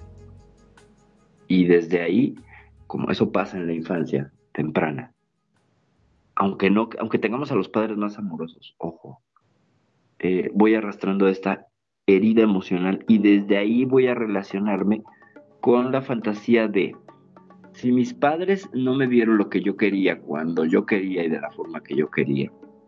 Estamos hablando de un niño de 3, 4 años que ya puede lucubrar estas fantasías. Eh, voy a relacionarme de esa manera. Fíjate qué fuerte. Me voy a relacionar. Si mi mamá no me vio amor, o sea, si el modelo de mamá era una mamá distante, fría, eh, que en ocasiones me hacía una caricia, pero después me regañaba y me hacía sentir culpable, que no funcionaba, que, que- estaba carente o fallido o algo. Lo que voy a hacer es voy a buscar relaciones con mujeres que se parezcan a mamá. Y entonces busco el amor para no recibir amor. O sea, es decir, como lo que me dio mamá no es no era muy sano, como no lo tomé en el corazón y entendí que mamá hacía lo que podía con las herramientas que tenía, yo voy y busco en el mundo una sustituta de mamá para que me maltrate como mamá me maltrataba. ¿Se lo explico? Fíjense qué fuerte, fíjense qué revelador. Nunca, nunca que- soltó. Nunca Eh, es que nunca soltamos, o sea, bueno, hasta que lo haces consciente, pero la gran mayoría de las relaciones de la gente que no ha trabajado, por eso yo uso el término de un poco perezosos emocionales, porque son cosas que hay que trabajar sí o sí, en algún momento de tu vida. ¿Por qué? Pues porque es con lo que funcionas en el mundo. Es como, o sea, si se le rompe la pantalla del celular, no se tarda ni un día en ir a cambiarla. Bueno, pues me rota la pantalla del corazón y llevan 40 años sin querer arreglarla. Eso es un perezoso emocional. ¿Por qué? Pues porque es tan necesaria la pantalla del celular como la pantalla del corazón reparada. Si no, llega la vejez tardía, te vas a morir y ya no hay manera de reparar esa pantalla. Todavía están a tiempo. Si tienes 40 años y no has hecho nada por tu eh, por darte cuenta, ¿no? De, de, las cosas que pasan o de la forma en la que te estás relacionando, pues, what are you waiting for? ¿Qué estás esperando? Pues a mí eh, me tocó o aprende o aprende, mamita. Claro, claro. A ver, compártenos un poquito de eso. Ya y por, por falta de apoyo familiar y todo eso, eh, yo tuve que, que ingeniármelas por mí misma, todo, estudiar, eh, superar los miedos de niñez, adolescente, preadolescente, todo por mí misma. Después a los años que les medio comenté que, que, me apareció una enfermedad muscular, entonces tuve, tengo, o sea, he tenido que sobrellevar eso por mí misma, o sea, aprender a, a sobrellevarlo, a ser independiente por mí misma. Y todo eso también me, me ha ido liberando emocionalmente, o sea, y también es, también, como decíamos, que somos perezosos, pero digamos, ya yo he encontrado, por ejemplo, la, la, parte de la resiliencia, yo la escuché, yo, yo empecé a aprender sobre eso porque una trabajadora social este, dijo, en una charla dijo, este, ay, pues, yo he aprendido tanto de la resiliencia de los de las personas con las que yo trabajo, como diciendo, yo nunca he tenido nada comparado y sin embargo eh, no es mi trabajo, es una escuela para mí y, ahí y ahí amando a alguno de sus pacientes, eh, como echándole cariño. Y entonces, entonces a mí me picó el gusanito y yo empecé a buscar en la web y comencé a leer y de verdad. Y así sobre otros aspectos, por ejemplo, la vez pasada que usted me, me estaba llevando a la sanación interna de, niño, de bebé, no sé qué, ¿se acuerda? Que yo ya lo había hecho, yo, yo busqué información y, y analicé y me lo apliqué y todo, o sea, o lo hace o lo hace, mami, porque está sola.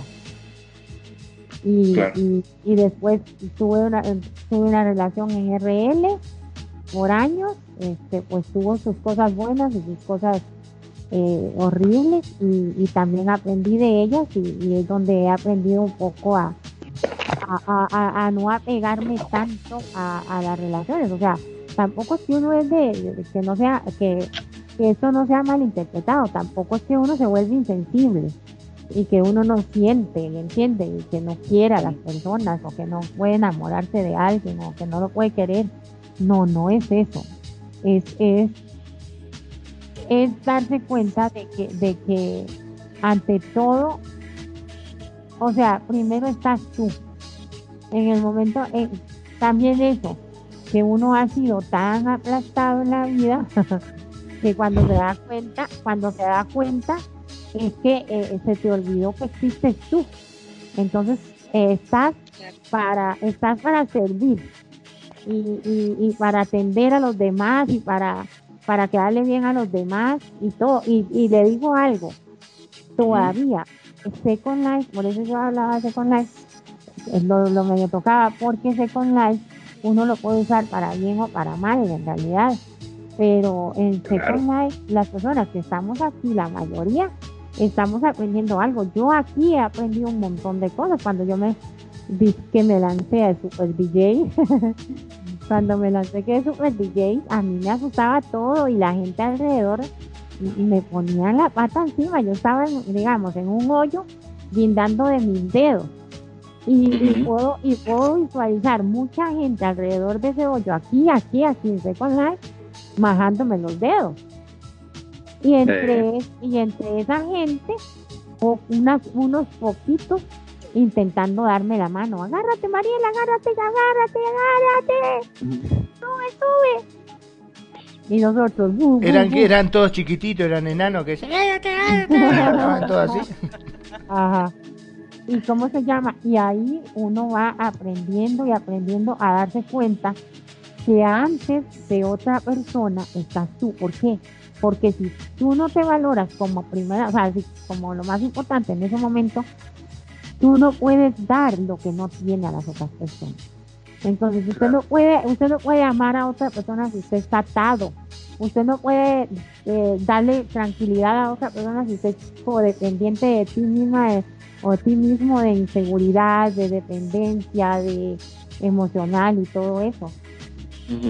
Entonces yo, yo siento, en, mi humilde opinión, en mi humilde vivencia, que han sido bien, o sea, no crea que eso que se, lo estoy comentando acá ha sido así como, ay, nada más lo comentó en 5 o 10 minutos porque quiso participar en el programa de Perfidia, no.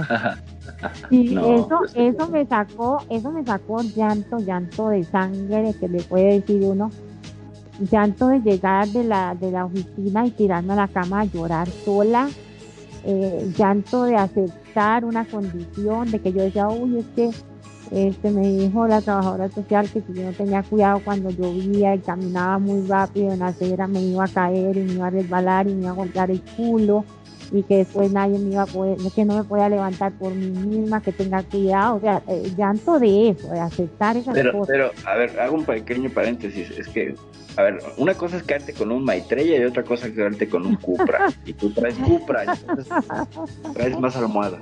Venga. Esas cosas también yo he pasado por todo eso.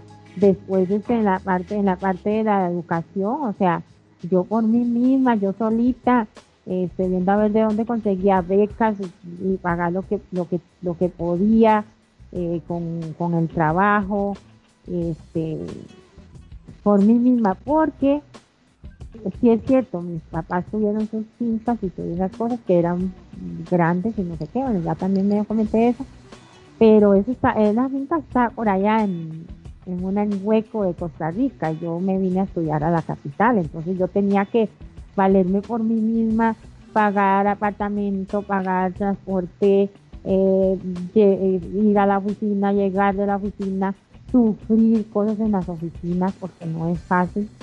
Este, lidiar con los compañeros de trabajo, todo eso, pues ya todo eso lo sabemos, y no soy solo yo ahí la, la geniecito, no, no, todos vamos a la oficina o al lugar de trabajo, llámese como se llame, fábrica, lo que sea, y hay que lidiar llegar a la casa cansadísima, cocinar, a limpiar, a lavar, a hacer todo cuando estaba sola.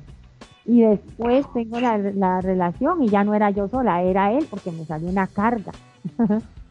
Entonces me, eché, me eché una carga por siete años y medio, ocho años, que como le digo, tenía sus cosas bonitas, sus cosas feas, pero yo era dependiente, yo sufría de esto, ya de lo que sufría yo.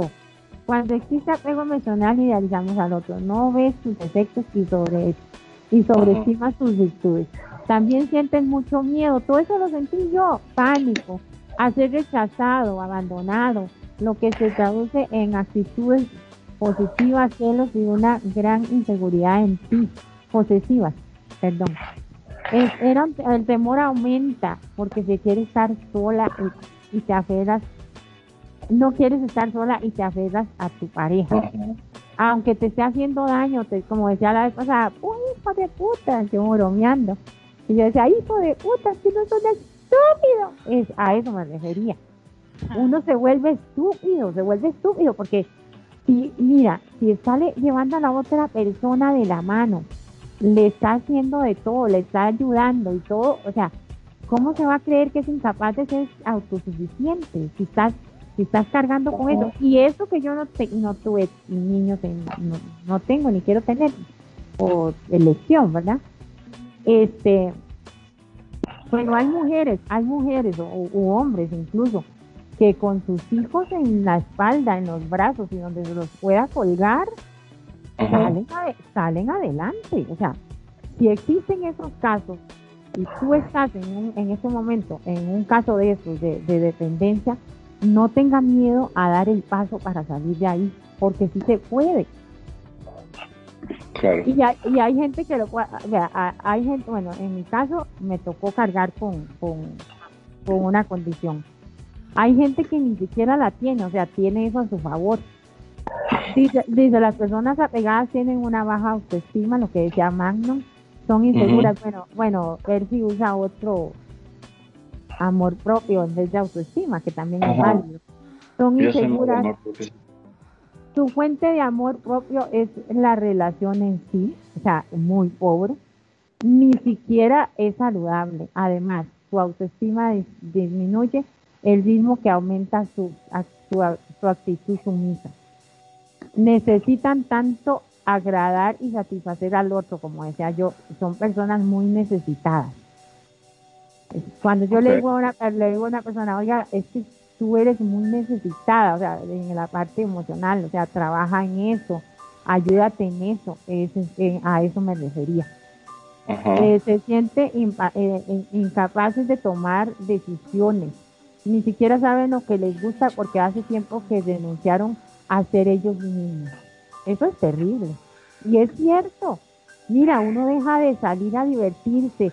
El cine no le da gracia. Ir a bailar le molesta estar en la multitud. Todo, uno se niega a uno mismo. No se quiere maquillar, no se quiere poner bonito ahí, o sea, darse la manita gato, ¿no? Quiere llegar de la oficina, lavarse la cara y a la rutina y meterse a la cama. Dice, si toda esa inseguridad ya es angustiosa de por, de por sí, el calvario aumenta ante cualquier separación, por reducida que sea. La dependencia emocional genera una gran ansiedad y es agobiante para la otra persona, el apego. Renuncia a, a ser quien es para complacer y el, temor, y el temor. La angustia y la, la precaución se, se suceden en, en bucle. Mira, justamente con eso, perdón que te interrumpa, este, voy a dar un ejemplo, ¿no? Justamente de lo que estabas hablando. Este, ah, no hace mucho, eh, hay, había un matrimonio que yo conocí que, el, bueno, nada, por mi profesión yo le había hecho una casa. Eh, son una pareja de gente mayor. El hombre tenía como 93 años, una cosa así, la mujer como 85, ¿no? Resulta que me llaman de que había fallecido lamentablemente el hombre. No, no fue por COVID, sino mm, nada, por otra, otra cosa, otra enfermedad. Estamos hablando de una persona de 95 años. Bueno, me llama, eh, estaba hablando con la señora, qué sé yo, después de que pasó, y estuvo, me abrazó, lloró, lloró, lloró, estuvo mucho, mucho, mucho tiempo llorando. Este, es más, me quedé en la casa de ella eh, hasta que se calmó un poco porque está sola. Los hijos están en España y, y están solitas, se quedó solita. Entonces este, lloraba, lloraba, lloraba. Después que se calmó, dice: Me he dado cuenta de que estoy vacía, que ya no tengo más por qué vivir. Digo: ¿Cómo que no tenés más por qué vivir? Y me empezó a contar. De, desde chica se casó, se puso de novio, se casó, y para ella la vida significaba servir a su marido. Mientras estaba con vida, eh, sirvió. Después dice, vinieron mis hijos, sí. Y eran la luz de mis ojos, yo me desvivía por ello. Para mí era todo, yo... Eh, mi ser era feliz viéndolos reír a ellos.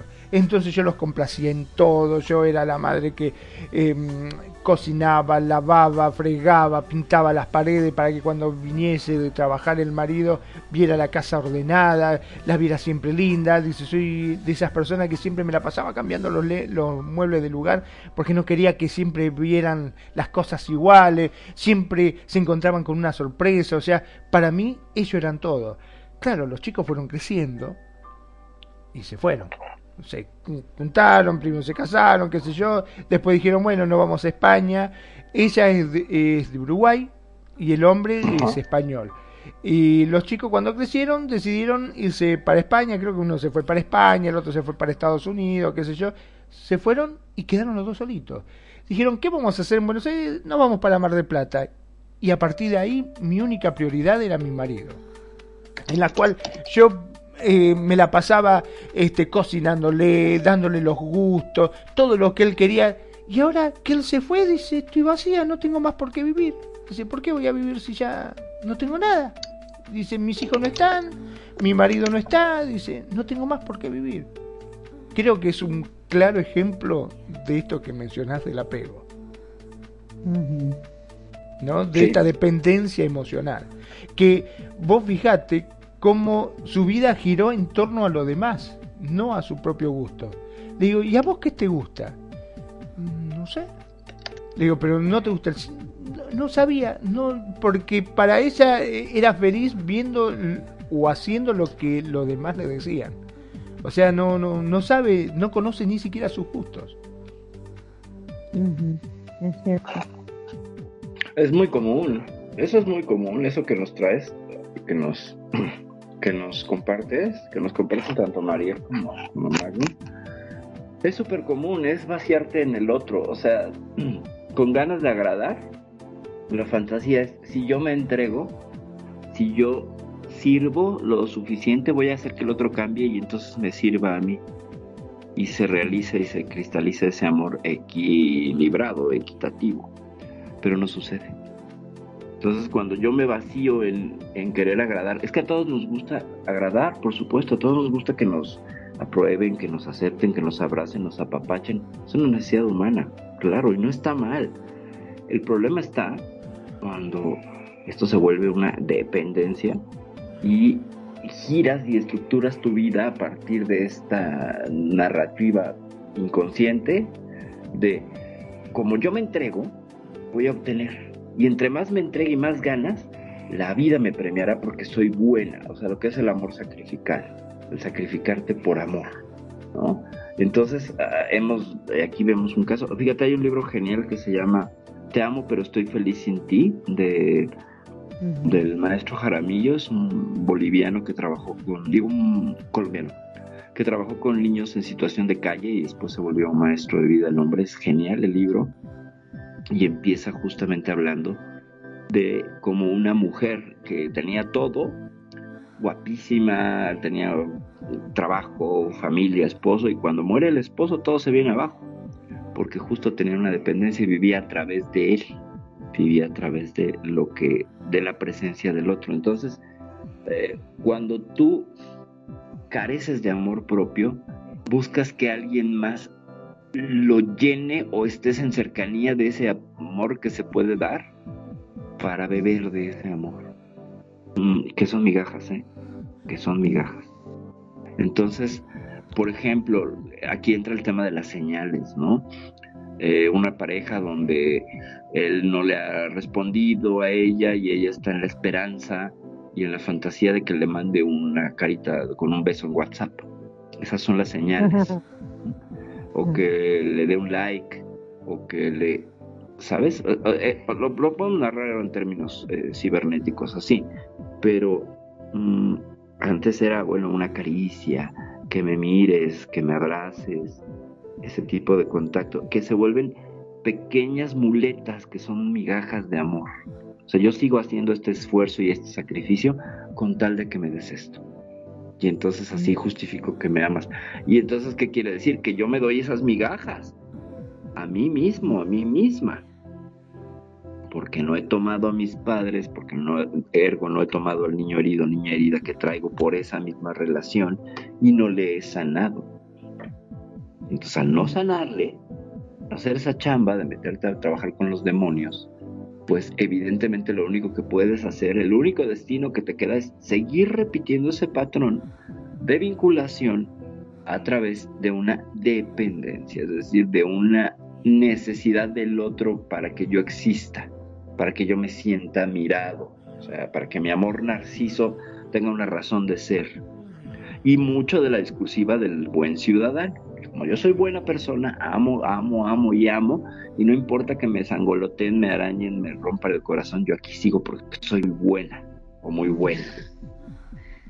Pero también eso es cultural, ¿no? Porque ahorita que estaba hablando más de la ancianita, me acordé mucho porque este cuando íbamos a campamentos había muchas señoras en la cocina que se dedicaban a hacer las, las comidas para los jóvenes y ellas este, siempre estaban así como que, ¿sabes? Eh,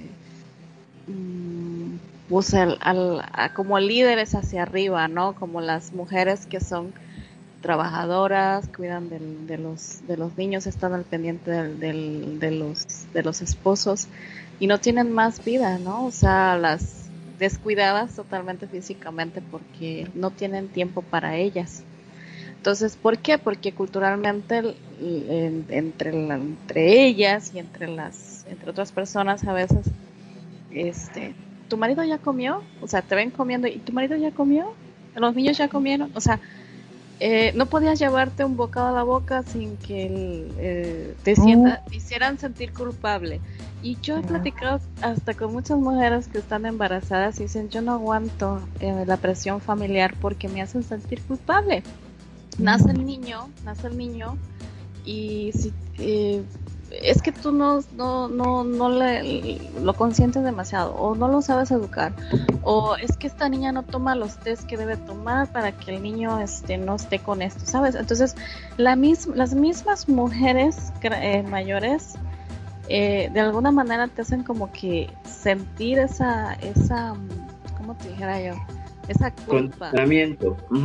Es un condicionamiento. Que te debes sacrificar, sí, de que te debes sacrificar por la familia, que tú este debes de saltar de tu cama, claro, o sea, yo entiendo como gata, como madre, sí te puedo decir que, uh, pues, oye, sabes, y vas y corres, ¿no? Pero pero en sí culturalmente la, la, misma sociedad te hace sentir culpable por sentirte bien en un momento o, o, no. De que, te digo, simplemente servirte la comida, oye, ya, ya comieron los niños, o ya sabes, o sea, hay ese, esos detalles, o, o, de las mamás este, que están embarazadas, que las juzgan porque no son mamás primerizas y no tienen experiencia y tienen a la suegra o a la mamá allí la crítica, ¿no? Y yo le decía, no te sientas culpable, o sea, vamos, no, no, no sabemos, o sea, no aprendimos a ser mamás, la experiencia te lo va dando, solo las, las ideas que te van a dar y toma los tips que sean necesarios. Pero, eh, o sea, tienes a cargo a dos, tres criaturas, ¿sabes? Sí. Eh, eh, parece que tiene que ver también no solo con la mujer embarazada, por ejemplo, parejas jóvenes que les dicen, ¿y los niños para cuándo, no? un poco también está otra orden de una canción. Pues esos mismos que te dicen de, de, que te hacen sentir mal porque tienes un bebé recién nacido, son los mismos que te dicen, ¿y el bebé para cuándo? Ya, ya están, ya se acaban de casar, o, estás muy joven y no te has casado, y el niño, ¿no? Entonces culturalmente a veces entre las mismas mujeres, este, pues yo creo que a veces pasa joden porque en hombres casi no, no, no he visto eso, es más que la mujer que se, eh, la mamá o la suegra, no, o las tías que, se acaba de nacer el niño y tratan de ayudar a la madre, este, y pues empiezan un poco el prejuicio de, de lo que está haciendo mal o bien, ¿no? Y si no las obedeces, como son señoras, son las líderes, digamos, de, la familia, entonces como que, ay, se está revelando, ¿sabes? O sea, no quiere hacer, que no coma chile, por ejemplo, porque el bebé tal cosa. Entonces, sí, también el, el, que ella se dedicara a su marido era porque culturalmente también eso era el ejemplo que tenía que seguir, ¿no? Si no iba a ser juzgada también, yo creo. Pero hay otra línea de estas señoras que también, ¿no? Por ejemplo, eh, yo tuve a, mi lado una amiga que ya es una señora grande y todo. Ella era, o sea, hacía sus cosas independiente de su marido, sí, muy responsable en su casa, tenía que dar ese ejemplo ante la demás y la sociedad de yo llevo mi, ¿sabes? las riendas de, este hogar bien. Y a mis hijos no les falta comida, van bien arreglados, van bien peinados, van, es perfecto, ¿no? Y como cocinera soy de la mejor, pero aparte de eso, hago mis negocios acá, tengo mis amigas acá, o sea, tienes que cumplir un rol ante la sociedad que te haga ver así como que la Superman mujer. ¿Sabes? En una época, quizá ahorita no, pero en una esa época que, que, estaba, te estoy hablando de hace que serán 15, 20 años atrás que todavía se venía con esa, ¿sabes? este, tenías que cumplir todos estos aspectos y, cansa, llega un momento que te cansa. Los mandatos de género. Sí, los mandatos de género. Sí, yo, yo, vivo al sur de México y, y te, siendo así, este, teniendo un hogar y familia, tienes que cumplir todos los roles y viene a la perfección. Y ser independiente también, o sea, eh, saberte manejar y no necesitar también del tanto el marido. Al menos aquí así se maneja mucho, no sé en el centro, pero aquí no somos tan dependientes de que el esposo sea el que, ¿sabe? Nos dé, sino que la mujer busca también ayudar a trabajar los hijos y esto y estar bien y estar guapa, estar bonita y aparte la comida, mantener todo limpio y sabes orden organizar todo este mundo que es tu vida para que delante de la sociedad esté la perfección, la mujer, la madre, la hija, la esposa, la nuera, ¿sabes?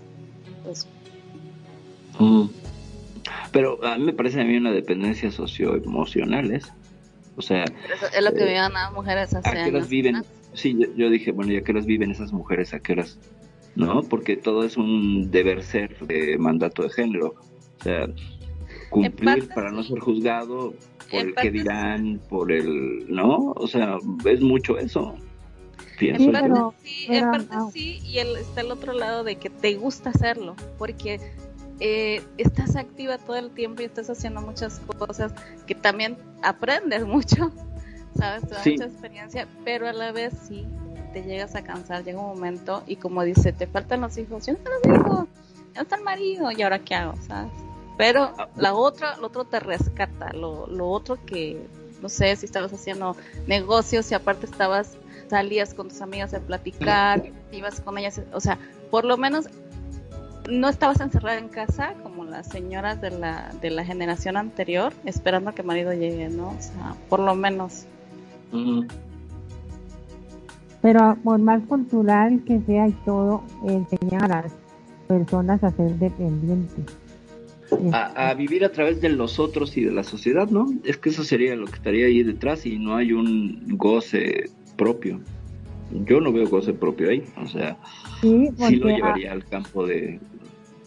Dependiendo de cómo, cómo lo veas, porque digo, están las dos partes, ¿no? La que te hace que tienes que ser así porque la sociedad te lo exige y que tienes que ser una madre abnegada y ver por tus hijos y que no importa tu dolor y guau, guau, guau, guau, guau. O está lo otro de que dices, chingón, o sea, yo voy a hacer que, o sea, mis hijos tienen que estar, ¿sabes? Y mi hogar tiene que estar así, yo también, aparte, mi marido el día de mañana se muere, yo tengo que seguir y con mis amistades y ver cómo lo voy a hacer también. Eh, en cuanto a mi desarrollo personal y mis actividades físicas y artísticas o lo que sea, ¿no? Entonces, te digo, es depende hacia dónde. las que son así abnegadas y que solo ven por el marido y por sus hijos, difícilmente se desarrollan con las amigas, difícilmente desarrollan, desarrollan un, negocio. A mí me ha tocado, por ejemplo, he visto señoras ya, te digo, grandes. Este, por ejemplo, vamos con mi esposo en el carro y en eso este, vemos a una señora, va caminando y la conocemos, oye, súbase, venga, la llevamos a dónde va, ¿no? Y ya no, casi como asustada, ¿no? Y le digo, híjole, ¿sabes qué pasa? Que como es una señora ya grande tiene su esposo, como que el marido, o sea, prefiere ir caminando para que el marido no le vaya a decir algo. O sea, ese pensamiento de que me tengo que ir caminando y aguantarme, ¿sabes? Está mal, está, está re mal. Pero sí me dio mucha pena, me dio mucha lástima eh, eh, el miedo que le pueda tener al, al esposo y, tener que estar sufriendo, ¿no? De, de, eso. ¿sabes? Ah, no sé, a mí me parece que eh, el mandato social de género, diagonal género, eh, implica una mm, un socavar, un minar, un reducir la potencialidad individual y distrae del trabajo emocional básico. Los romanos, y vámonos muy atrás en la historia, tenían una frase que era pues básica, homo no se te ipsum ad capitem ad calcem, decía en español es hombre conócete a ti mismo de la cabeza a los pies. Bueno, en este caso para ser más incluyentes de género es hombre o mujer. Conócete a ti mismo de la cabeza a los pies. ¿Y qué implicaba esto? Era un trabajo de interiorización, de conocer las funciones básicas. Y de las funciones básicas están las emociones. Entonces, como somos la primera generación que tiene conciencia de que existen las emociones como un elemento vinculatorio con la realidad más poderoso que la psicología, lo que está cayendo en cuenta la psicología. Antes pensábamos que éramos seres de reacción cerebral, eh, eh, de biofísica, eh, ¿me explico? O sea, que todo tenía que ver con la biofísica de tu cerebro y tus relaciones ante el mundo a través de la percepción de los sentidos. Y no, resulta que es la emoción que corre a través de todo el cuerpo y después ya vendrán lo que se llamamos sentimientos, que son la cuestión cognitiva sobre las emociones. Entonces, no somos la primera generación que tiene la conciencia de esto, las anteriores no la tenían y hacían lo que podían con lo que tenían, pero ahora que tenemos esta herramienta, pues lo mínimo que podemos hacer, la mínima vinculación eh, que podemos tener con nosotros mismos como un acto de amor propio, es conocer nuestras funciones emocionales. Y esto debería de ser desde la escuela, más importante incluso que el 2 más 2 son 4 o si la capital de mi país es tal. Este conocimiento que es un poco eh, desechable, ¿no? Porque igual pues el niño no se va a dedicar a las matemáticas o la niña no se va a dedicar a la geografía, este tipo de conocimientos de cultura general que está padre, pero, pero en realidad, ¿cuánto te puede servir si, si no estás conociendo las funciones eh, básicas de ti mismo? Entonces en la escuela no te dan esto. la escuela qué era? Pues era una selva donde tenías que sobrevivir como pudieras, ¿no? Con el bullying y las burlas y todo este rollo. Entonces ahora con el paradigma nuevo del regreso a clases y las escuelas y y, todo esto estamos viendo, pues bueno, eh, sería interesantísimo si, si, en la educación primaria o desde el kinder hubiera una cuestión con énfasis en las emociones de entrada básicas para que la gente se conociera. Yo creo que tendríamos generaciones más felices, menos, menos sufrientes. Sería, sería mi opinión en ese punto, ¿no? Es que sí hay mucho mandato y muy, es muy cansado, es muy cansado sea, ser muy cansado ser hombre es muy cansado ser mujer. Eh, y cumplir todos los mandatos. Es lo que estaban también hablando acerca de la cuestión está el feminismo, de que la mujer a veces quiere sobrepasar al, varón en, cuanto a, pues, eh, inteligencia, trabajo, dinero y todo ese tipo de cosas. ¿de qué te sirve? ¿De qué te sirve? decían, ¿de qué te sirve? Es, eh, superar, ¿no? En estos aspectos al varón, si al final te estás acabando, o sea, eso no es libertad, te estás mm. aprisionando, te estás esclavizando de trabajo, de, de, este, de salud también, estás perdiendo salud, eh, oh. estás, y juventud, ¿no? El mito de la Wonder Woman o de la mujer hacedora que se equipara al varón para... Eh, para competir. Eh, tú fíjate cómo van las mujeres ejecutivas a trabajar, va, llevan un traje sastre, que es una versión del traje masculino solo con falda, ¿no? Y en cuestiones del feminismo, una mera apreciación, el feminismo de la primera y la segunda ola lo que propone es la igualdad. El embrismo, por otro lado, lo que propone sí es la superioridad de uno sobre otro. El embrismo es una respuesta polar al machismo, es decir, es su contrario y los dos están perdidos en el espacio. El machismo y el embrismo perdidos en el espacio. El feminismo propone igualdad, propone conocimiento del otro y propone eh, emancipación de ambos. Una feminista real busca emancipación de ambos y no la superioridad. Hay mucho asunto sobre esto y ya desde la versión pasada del programa. Eh, les he debido un, debo un programa sobre feminismo. Yo creo que vamos a hacer la semana que entra así uno sobre feminismo. Qué bueno que lo traes, Eva. Muchas gracias. Para aclarar muchos puntos porque es un tema apasionante y a veces no hay mucha información.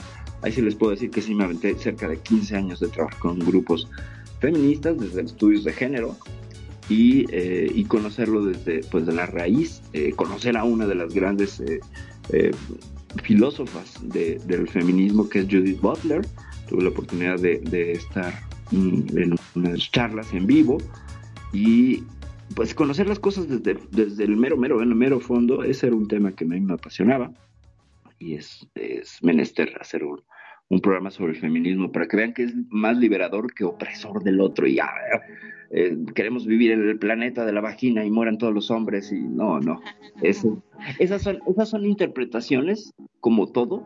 Todo movimiento ideológico tiene como subinterpretaciones. Y en ese caso eh, si hay un feminismo radical, hay un feminismo, por ejemplo, con el cual pues yo no comulgaría mucho, que es el feminismo antitrans, que cancela y violenta a las mujeres trans, por ejemplo, y que les dice ustedes no son mujeres, aunque me discutan, y es un feminismo con una base biológica muy feo porque pues, suena como del siglo XIX, pero bueno, cerramos el paréntesis. Eh, y nada más para apoyar un poco lo que, lo que comentas, eh, sí, las, el, el, de estar cansado, el que te vacíes en, querer ser una hacedora, una superwoman, una, una Wonder Woman, pues, es también un mito contemporáneo, ¿eh? eh la mujer hacedora que que se vuelve esto, la que hace, hace, hace, hace, logra éxitos, bla, bla, bla, bla pero todo en detrimento de una cuestión emocional y psicológica. Si te fijas, eh, es que es, es muy básico. Tú le inviertes algo y no estás invirtiendo en el otro lado. Entonces, en equilibrio, eh, las mujeres hacedoras son workahólicas, por ejemplo, ¿no? O sea, están clavadas en el trabajo, en los logros, en, esta cuestión de competencia. Y, son absorbidas por el sistema actual que hace que compitan unos con otros. Bueno, esa sería nada más meramente mi opinión, pero a ustedes continúen discurriendo. Ah, antes de, cerrar este, este, comentario, quiero mandar saludos porque pues, tenemos gente que nos escucha en redes sociales. Y pues un saludote a mi queridísimo Alejandro Guerrero. Gracias, amigo mío, siempre por compartir eh, la publicación. A Buen muchos besos. Ana María Guajardo, hasta Chile siempre nos escuchas. Te mando muchos besos y abrazos. A Yasmín, a Yasmín Olasco y por supuesto hasta Jalapa, Veracruz, a la siempre presente Marbella. Marbella, muchos, muchos besos. ¿Cómo estás? Te mando un abrazo y un beso y todo lo demás. Si no, luego se acaba el programa y me dice mi saludo y ya está, tu saludo, Marbella, preciosa. ¿Cómo estás? Espero que estés muy, muy, muy, muy bien. Bueno, eh, les escucho. algo, ya hablamos mucho. Yo hablé mucho también bueno, yo la verdad, bueno, a ver, perdón, ¿no? Pero yo me quedé con el planeta de la vagina. ¿Hay algún vuelo para allá? No. Hay un planeta, se dice de otra manera. no sé, vos dijiste el planeta de la vagina, yo me quedé con eso y dije, a la mierda, me lo perdí ese. ¿Dónde sale? me estaba fijando a ver en internet dónde sale el próximo vuelo. Eh, no, pues es que sería, sería este mundo de, de, de emistas radicales donde no cabe donde no cabe la figura del hombre porque es tenido todo hombre por opresor, ¿no? Y es un problema cultural, ideológico, que pues lleva a acciones de guerra. Mira, yo comulgo con algunas cosas, por ejemplo, en los noventas, cuando había un subidón en España de casos de mujeres violadas, surgió un grupo de, de rock que se llamaba Agrupación de Mujeres Violentas y una de sus canciones ah, hablaba de, pues es que si te quiere violentar, pues, y entonces era una lección de artes marciales, la canción de cómo hacerle una llave al tipo y romperle las pelotas y todo. Y, vaya, era un signo de los tiempos, ¿no? Eh, la, la, no, la, la canción se llamaba Sesión de Mujeres Violentas y el grupo era de con dos, una cosa así. El caso es que la canción era sumamente violenta, pero hablaba de una cuestión de autodefensa.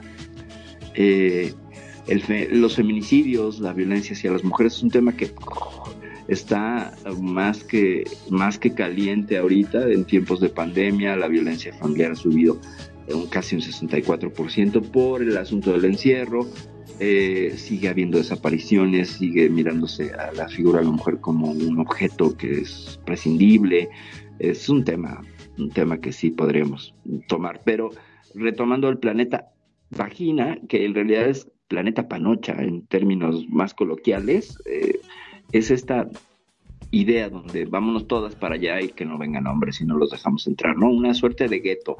Lo que sucede cuando una minoría, comillas, porque las mujeres jamás van a ser minorías, son mayoría, pero una minoría ideológica eh, propone estos guetos y estos cotos de autoseguridad y de, de auto pues protección ¿no? Lo cual es entendible desde la sociología, es una respuesta ante una amenaza, pero pues tiene, tiene, tiene ejemplos que son exageradamente violentos, entonces te conviertes en aquel opresor.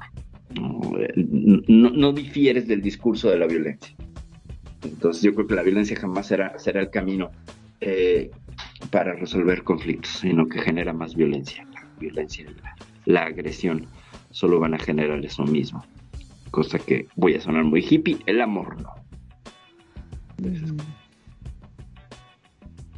El amor, el amor, el amor. Porque el amor es más fuerte, decía la, el tema, ¿no? Hay un tema que dice, pero el amor es más fuerte. Bueno, la verdad que sí, oh, menos mal que, que me terminaste de explicar, o sea, que no compré el pasaje, porque no me iban a dejar entrar. Si no, te, no te hubieran dado la visa. No te hubieran dado la visa. Jodido que estaba. Bueno, Está bien, ya me mataste la ilusión. No sé por qué viví ahora. Me cagaste el planeta. quería ser quería ser andito entre las mujeres, pero pues pues ni modo. Lamento lamento haber acabado con ese sueño, con esa fantasía. Okay, Pero hay sims de mujeres aquí en Second Life, entonces pues, sí que luego investigamos y ya, más fácil. No, no, no, porque no eh, eh, tendría mi muerte. una muerte anunciada. Tendría la muerte por otro lado. Crónica de una muerte anunciada sería esta, sí, sí. Le, echamos a Nani, le echamos a Nani. Exacto. Pues ya como precisiones finales nada más para, para este, pues acortar, porque pues está haciendo una charla muy general sobre el tema de lo que es la dependencia emocional es mucho más amplio. Nos quedamos como a la mitad, ya no vimos bien, bien, bien el origen con este amor con los padres. Y pues pretendía yo traer posibles ejercicios para solucionarlo. tres ejercicios, o dos muy sencillos de hacer y un tercero que requiere de sillas para jugar eh, la terapia de la silla vacía, que también merecería un programa en completo. Todo eh, por culpa, ya te digo, este, de Mariel, que Mariel habla, habla, habla, habla y nos cagó el programa, así directamente. Estábamos en lo mejor y empezó a hablar, no sé, pues nos fuimos para otro lado y es culpa de ella, es culpa de ella. Mariel, ¿qué hablas como femenina. Pero a ver, ahora que hablas tanto, platícanos. Platícanos, ¿qué nos darías de, de, de conclusiones? ¿Qué fue lo que yo hice? Magno, contá. Ah. No, no, no, que nos des, nos des conclusiones eh, sobre este tema. Eh, bueno, la conclusión, ok. Yo digo que lo que tenemos que trabajar es el amor propio que dice Persia, autoestima que lo dice Magno y lo decimos la mayoría de la gente. Trabajar ese amor propio y querer a las personas, claro, el amor ante todo, pero querernos más a nosotros mismos, primeramente, para poder darle a los demás eso que eh, estamos cultivando nosotros. Y, tener, y aprender a ser un poquito más seguros de sí mismos y, y no, ya no ser tan. Como decía Eva la vez pasada, o sea, la otra persona se aprovecha y, y uno se queda ahí de, idiota, porque eso es lo que pasa. Pero hay alguna razón, no, no, no estoy siendo dura al decir si alguien está en esa situación, no estoy juzgando a esas personas que no, se han podido escapar porque ya, a mí, a mí, a cualquiera le pasa, se lleva su tiempo.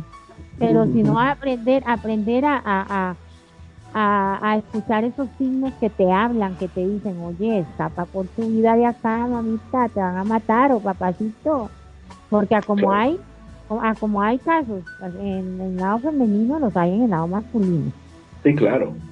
Ajá, entonces, eso es parejo. Entonces, o sea, subir esa autoestima, subir ese amor propio, eh, amarnos, amarnos sobre todas las cosas, primeramente a nosotros mismos, y para poder ser más libres para amar a otros.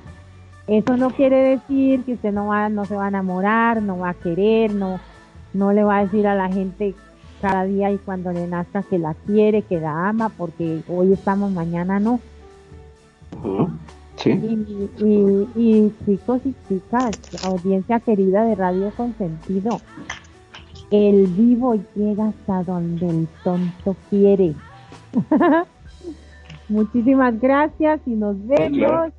Besitos y muchas gracias, Percy, y gran temazo. No, no, no, Mariel, este, tampoco es para que te despidas, todavía tenemos tiempo, pero... Ah, yo sé que me estaba dejando. Todo bien, solo cancela la parte del, del, gracias, todavía no llegamos a ese ah, punto. Bueno, si tienes prisa, pues Es como Magnum dijo que le había echado no sé qué, pero yo dije... No, no, por favor, no, no quiero que te ponga más, pero si te quieres ir, andate, andate tranquila, anda, anda. qué malo el tipo, lo quería sacar, no, no. Ok, ok, ok. Bueno, ah, ah, bueno, ahora más tarde me despido, chiquillos, todavía sí, sí, sí. Eva. Pues, a ver, algo que comentabas hace rato, ¿no? Que el apego muchas veces viene de, cosas del pasado, de la niñez, alguna cosa que, te haya faltado. Eh, estamos hablando de algo, pues, de tu alma, de tu espíritu, ¿no? De cosas así, por el estilo que, que tienes en el interior, ¿no? Ah. Entonces, eh, a veces yo creo que sirve mucho, eh, o sea, la gente a tu alrededor te va a fallar, siempre te va a fallar, ¿no? Pero si tú eh, tienes tus momentos a solas, ¿verdad? De, descubrimiento, de lectura, este, donde te haga razonar un poquito lo que te está pasando, ¿verdad?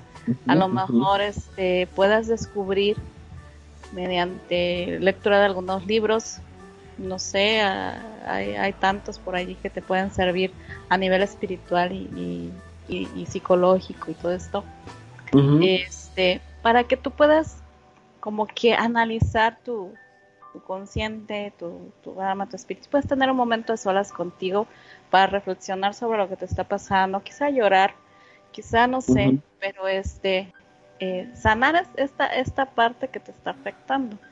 Y entonces te puedas ver en, un espejo, porque a veces estamos tan inmersos en otra persona o en otra o en otro vicio, como no sé, que pueda ser este, en lo cual tú te estás aferrando, ¿no? Para, este, pues por esta dependencia que, que, tengas, este, sirve mucho, sirve mucho. Eh, hay gente que, que ora, hay gente que hace yoga, hay gente que, sabes, que eso le ayuda a, a, tener un poquito más de paz en su interior y, y, impulsarse a seguir adelante, a hacer cosas, amarse a sí misma y hacer cosas para ella o para él y salir del de, atolladero donde está. Porque te digo, o sea, las demás personas pues siempre vamos a fallar, pero, pero tú misma no te puedes fallar, o sea, tú misma tienes que tratar de vencer esta cuestión que te está afectando. Y hay mucha gente que, para empezar, no reconoce primero que tiene un problema, ¿verdad? Y hay que ser humildes para reconocer que tenemos, eh, pues, todos tenemos defectos, pero a veces no, no escuchamos y, y, es mejor a veces hacemos mucho ruido, hay tanto ruido a nuestro alrededor que nos distraemos con películas, con el celular, con eso, y no, nunca, nunca vamos a solas a estar tal vez en nuestro cuarto y, te digo leer o, estar en este pensamiento espiritual, eh, ya sea con Dios o con lo que tú creas, este, y tener este, este momento especial para que tú puedas reflexionar acerca de lo que te está pasando, ¿verdad? y, tener ese momento que te, puede ayudar muchísimo, ¿verdad? A, a sacar todo esto que te está eh, ahogando en el interior. Y que otra persona pues no lo va a hacer por ti. Nadie lo va a hacer por ti. Tú tienes que agarrar y tener valor para enfrentarte a ti mismo porque la verdad mucha gente no tiene ese valor de enfrentarse a sí mismo y verse a un espejo y estar a solas consigo mismo y decir, güey, esto me está pasando y esto me está jodiendo y, tengo que sacarlo, ¿no? Sí, sí, sí, totalmente de acuerdo. Estoy de acuerdo con todo eso, Eva, porque finalmente la sanación no te la va a dar alguien más. La sanación no te la va a dar ni una pareja, ni una adicción. Y bueno, como en Pixel nos gusta este, hablar un poco al, así, como decimos aquí en México, al chile y pues irnos a la raíz del problema.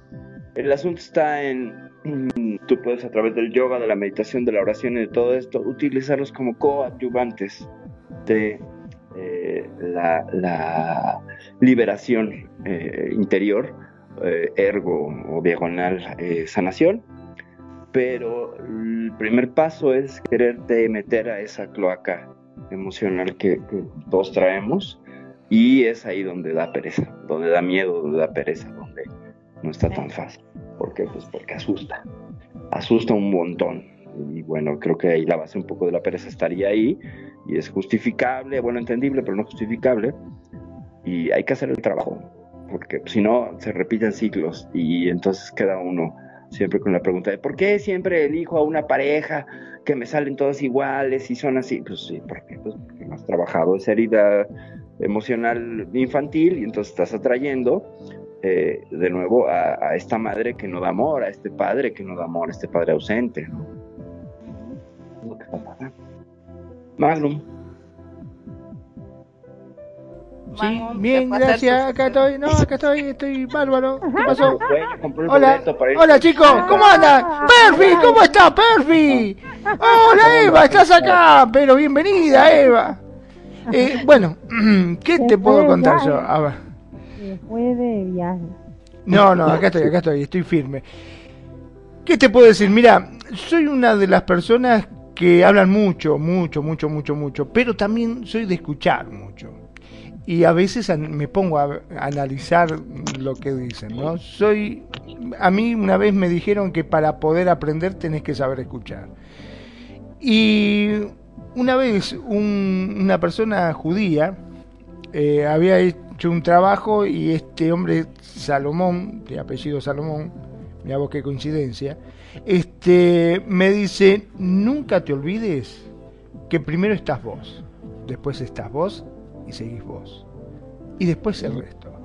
Y yo dije, wow, qué egoísta, le dije, así nomás me salió del alma, se lo dije en la cara al tipo, dije, ay, qué egoísta, me dice, no. Te voy a explicar el por qué no soy egoísta.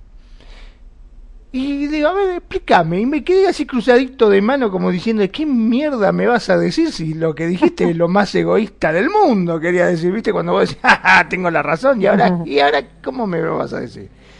Bueno, este hombre empezó comentándome que dice, nosotros instintivamente tratamos, como bien lo dijo Perfidia también, de agradar, de que la gente nos quiera. Y entonces eh, tratamos de ayudar y siempre estamos ayudando y siempre estamos metiendo en lo demás.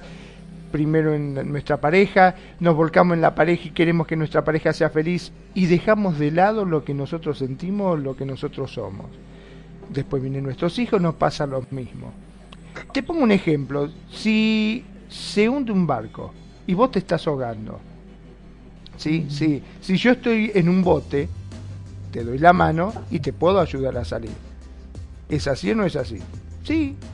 Y ahora, si yo estoy ahogándome al lado tuyo y vos decís, ayúdame, ayúdame, ¿cómo carajo te voy a ayudar si yo estoy en las mismas condiciones que vos? Claro. Sí, le digo, sí, en eso tenés razón. O sea, si yo no estoy bien, jamás puedo ayudarte a vos. Dice, vos para poder brindar una ayuda, vos tenés que estar bien. Y eso que se te graba en la cabeza, porque muchos dejan su propio ser de lado para tratar de agradar, para tratar de ayudar, para tratar de que los demás sean felices. ¿Y qué pasa? Vos te empezás a deteriorar, empezás a sentirte mal, empezás a tener necesidades porque tu cuerpo también necesita cosas. Y cuando te empieza a pasar boleta, vos empezás, y no, pero lo que pasa que por mis hijos, que por mi marido, que por... Y cuando ellos no están, te encontrás solo, vacío, porque no tenés nada dentro. Nunca lo cuidaste, nunca cuidaste de vos. Entonces te tenés que cuidar vos para poder ayudar. Acordate, si hay alguien ahogándose, vos sos el que tenés que estar arriba para poder dar una mano. Si vos estás abajo de esa persona, quédate tranquilo que no vas a ayudarte ni a ellos ni a vos mismo. Capaz de los dos. Exactamente, es lo más probable. Pues es para que tú veas que estamos de acuerdo el Magnum y yo. Muy bien porque no podemos dar lo que no tenemos. En resumen, eso es lo que también decía el Señor ese. Primero estamos nosotros, tenemos que alimentarnos nosotros para tener que darle a los demás. Pero está buenísima la... la... Pues programa uno de dependencia emocional porque faltó, faltó, faltó. ya, ya, ya aquí en mi lista de cuántos programas tengo pendientes por hacer las segundas partes y terceras partes, bueno, bueno, no, y creo que no ha habido un tema que no, que no prometamos la segunda o tercera parte. Pero eh, si las hace, yo nunca las Claro, sí, lo que pasa es que tengo un rol de temas y pues voy uno por uno si me salto, o sea, de pronto me parece que el feminismo ya tenía este eh, programado para, para, para este, este mes. Pero bueno, el, no creas que dejo todo así en, la, en el aire, ¿no? Si son temas que hay que concluir. Por ejemplo, está la segunda parte de fidelidad y ese bueno. Ese bueno. Ese viene muy bueno. La, la dependencia emocional, ya vimos, no solo con la pareja, puede ser con los padres, los hermanos, los tíos, los amigos, los compañeros del trabajo y las mascotas o una adicción, etcétera. Eh, siempre que cualquier cosa represente una muleta y su no existencia en tu vida te descoloque y te derrumbe, hay una dependencia emocional. Amén de la triada que ya vimos, de fantasía, del obstáculo a superar, ¿no? Y de las vinculaciones triangulares que se puedan dar. Eh, nos faltó hablar, por ejemplo, de lo que es la dependencia emocional cuando existe enfermedad en la pareja. Nos faltó hablar de el asunto del el divorcio, de haber dejado a o las exparejas. Eh, como es que puede ser que superé a mi expareja, pero no el proyecto que tenía con ella. Y esto me causa también problemas de dependencia emocional en mi pareja actual. Y un montón de vericuetos y, ejemplos que, este, que, están todavía en el tintero para, para tratar sobre la dependencia emocional y por supuesto ejercicios para trabajar la dependencia emocional. Que esa parte pues se llevará su programa, sin duda alguna. Eh, ahora sí, les convino y les invito a que se despidan. En el orden que, decidan, elijan. El, yo les digo. Eh, bueno, primero que todo, muchísimas gracias a ti por invitarme y a Magnum y a Nani por tenernos acá. Y eh, Gracias a toda la audiencia por escucharnos, por estar acá en este gran programa de Perfidia Vela. Y nos vemos próximamente. Muchísimas gracias. Bye bye. Muchas gracias, Mariel. Eva. Pues muchas gracias por la invitación. Este, pues espero que les haya gustado el, el, programa y las experiencias que cada uno habló. Y nada, este, nos quedamos con la la, la expectativa de qué va a pasar para el siguiente programa. Pero pues este, está muy interesante, muy bonito. Y nada, este muchas gracias este Perfi y, Magnum que y a toda la audiencia que nos escucha. Buenas noches. Muchas gracias, buenas noches. Magnum.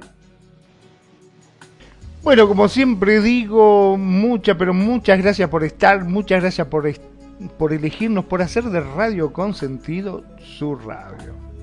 Mi nombre es Magnum Dacun, transmitiendo en vivo y en directo desde Mar del Plata, República Argentina. Sean felices, el resto son solo consecuencias.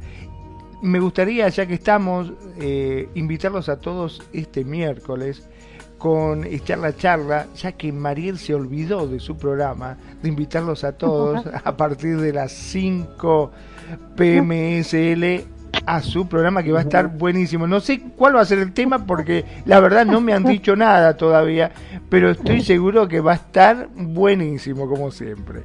Hasta la próxima. Hoy la agarró contra mí este cabrón. a ver, casi, casi sé que, que, usted no estaba. ¿Sabes por qué no hago eso? Porque me da pena así el programa después y meterme yo con la charla. Pero tienes el espacio, por favor. Bueno, bueno, gente bonita de Radio Consentido, yo les invito a este próximo miércoles a echar la charla acá en esta hermosa radio con Ciar Mariel y el tema se lo diremos mañana, porque no lo... ¿A partir de qué hora? 5, de 5 a 6.30. Muy bien. Es el programa. Ya mañana, si, si existe el mañana para nosotros, les pasaremos la la información en Facebook y por acá en el grupo de Radio Consentido y en todas las publicaciones que hace Magnum, como siempre. Muchísimas gracias por el espacio. Muy bien, muchas gracias. Muchas gracias Mariel por la presencia, por las opiniones. Muchas gracias Eva también por compartir. Muchas gracias Magnum por aguantarnos, por la producción por la paciencia, por tenernos aquí, por confiar, por todo. Muchas, muchas, muchas gracias y a ustedes. gente linda que nos escucha aquí por Radio Consentido. Gracias por su tiempo y atención. Tiempo es vida y eso siempre, siempre se agradece. Yo soy Porfidia Vela, nos vemos la semana que entra aquí en Piel Pixel. Vamos a hablar del feminismo, no lo sé, ya veremos qué nos depara el destino. Bye. Muchas gracias por habernos acompañado en este ciberviaje. Recuerda que si terminaste con confusión, hemos logrado nuestro objetivo. Por favor, no te olvides de escucharnos todos los lunes de 6 a 8 horario Second Live. Solo aquí en Radio Consentido. No te olvides de buscarnos en redes sociales, en Facebook, Radio Consentido, y en nuestra página, radioconsentido.blogspot.ar. Y si quieres escuchar este y todos nuestros programas, estamos en iVoox. Y ahora estamos en Spotify. Búscanos como Radio Consentido o Piel Pixel. En los fondos musicales del intro y el outro, Jeremy Blake con Power Up y Adhesive Wombat con Nightshade. Nuevamente gracias y recuerda, navegante, no hay camino, se hace camino al avatar. Bites.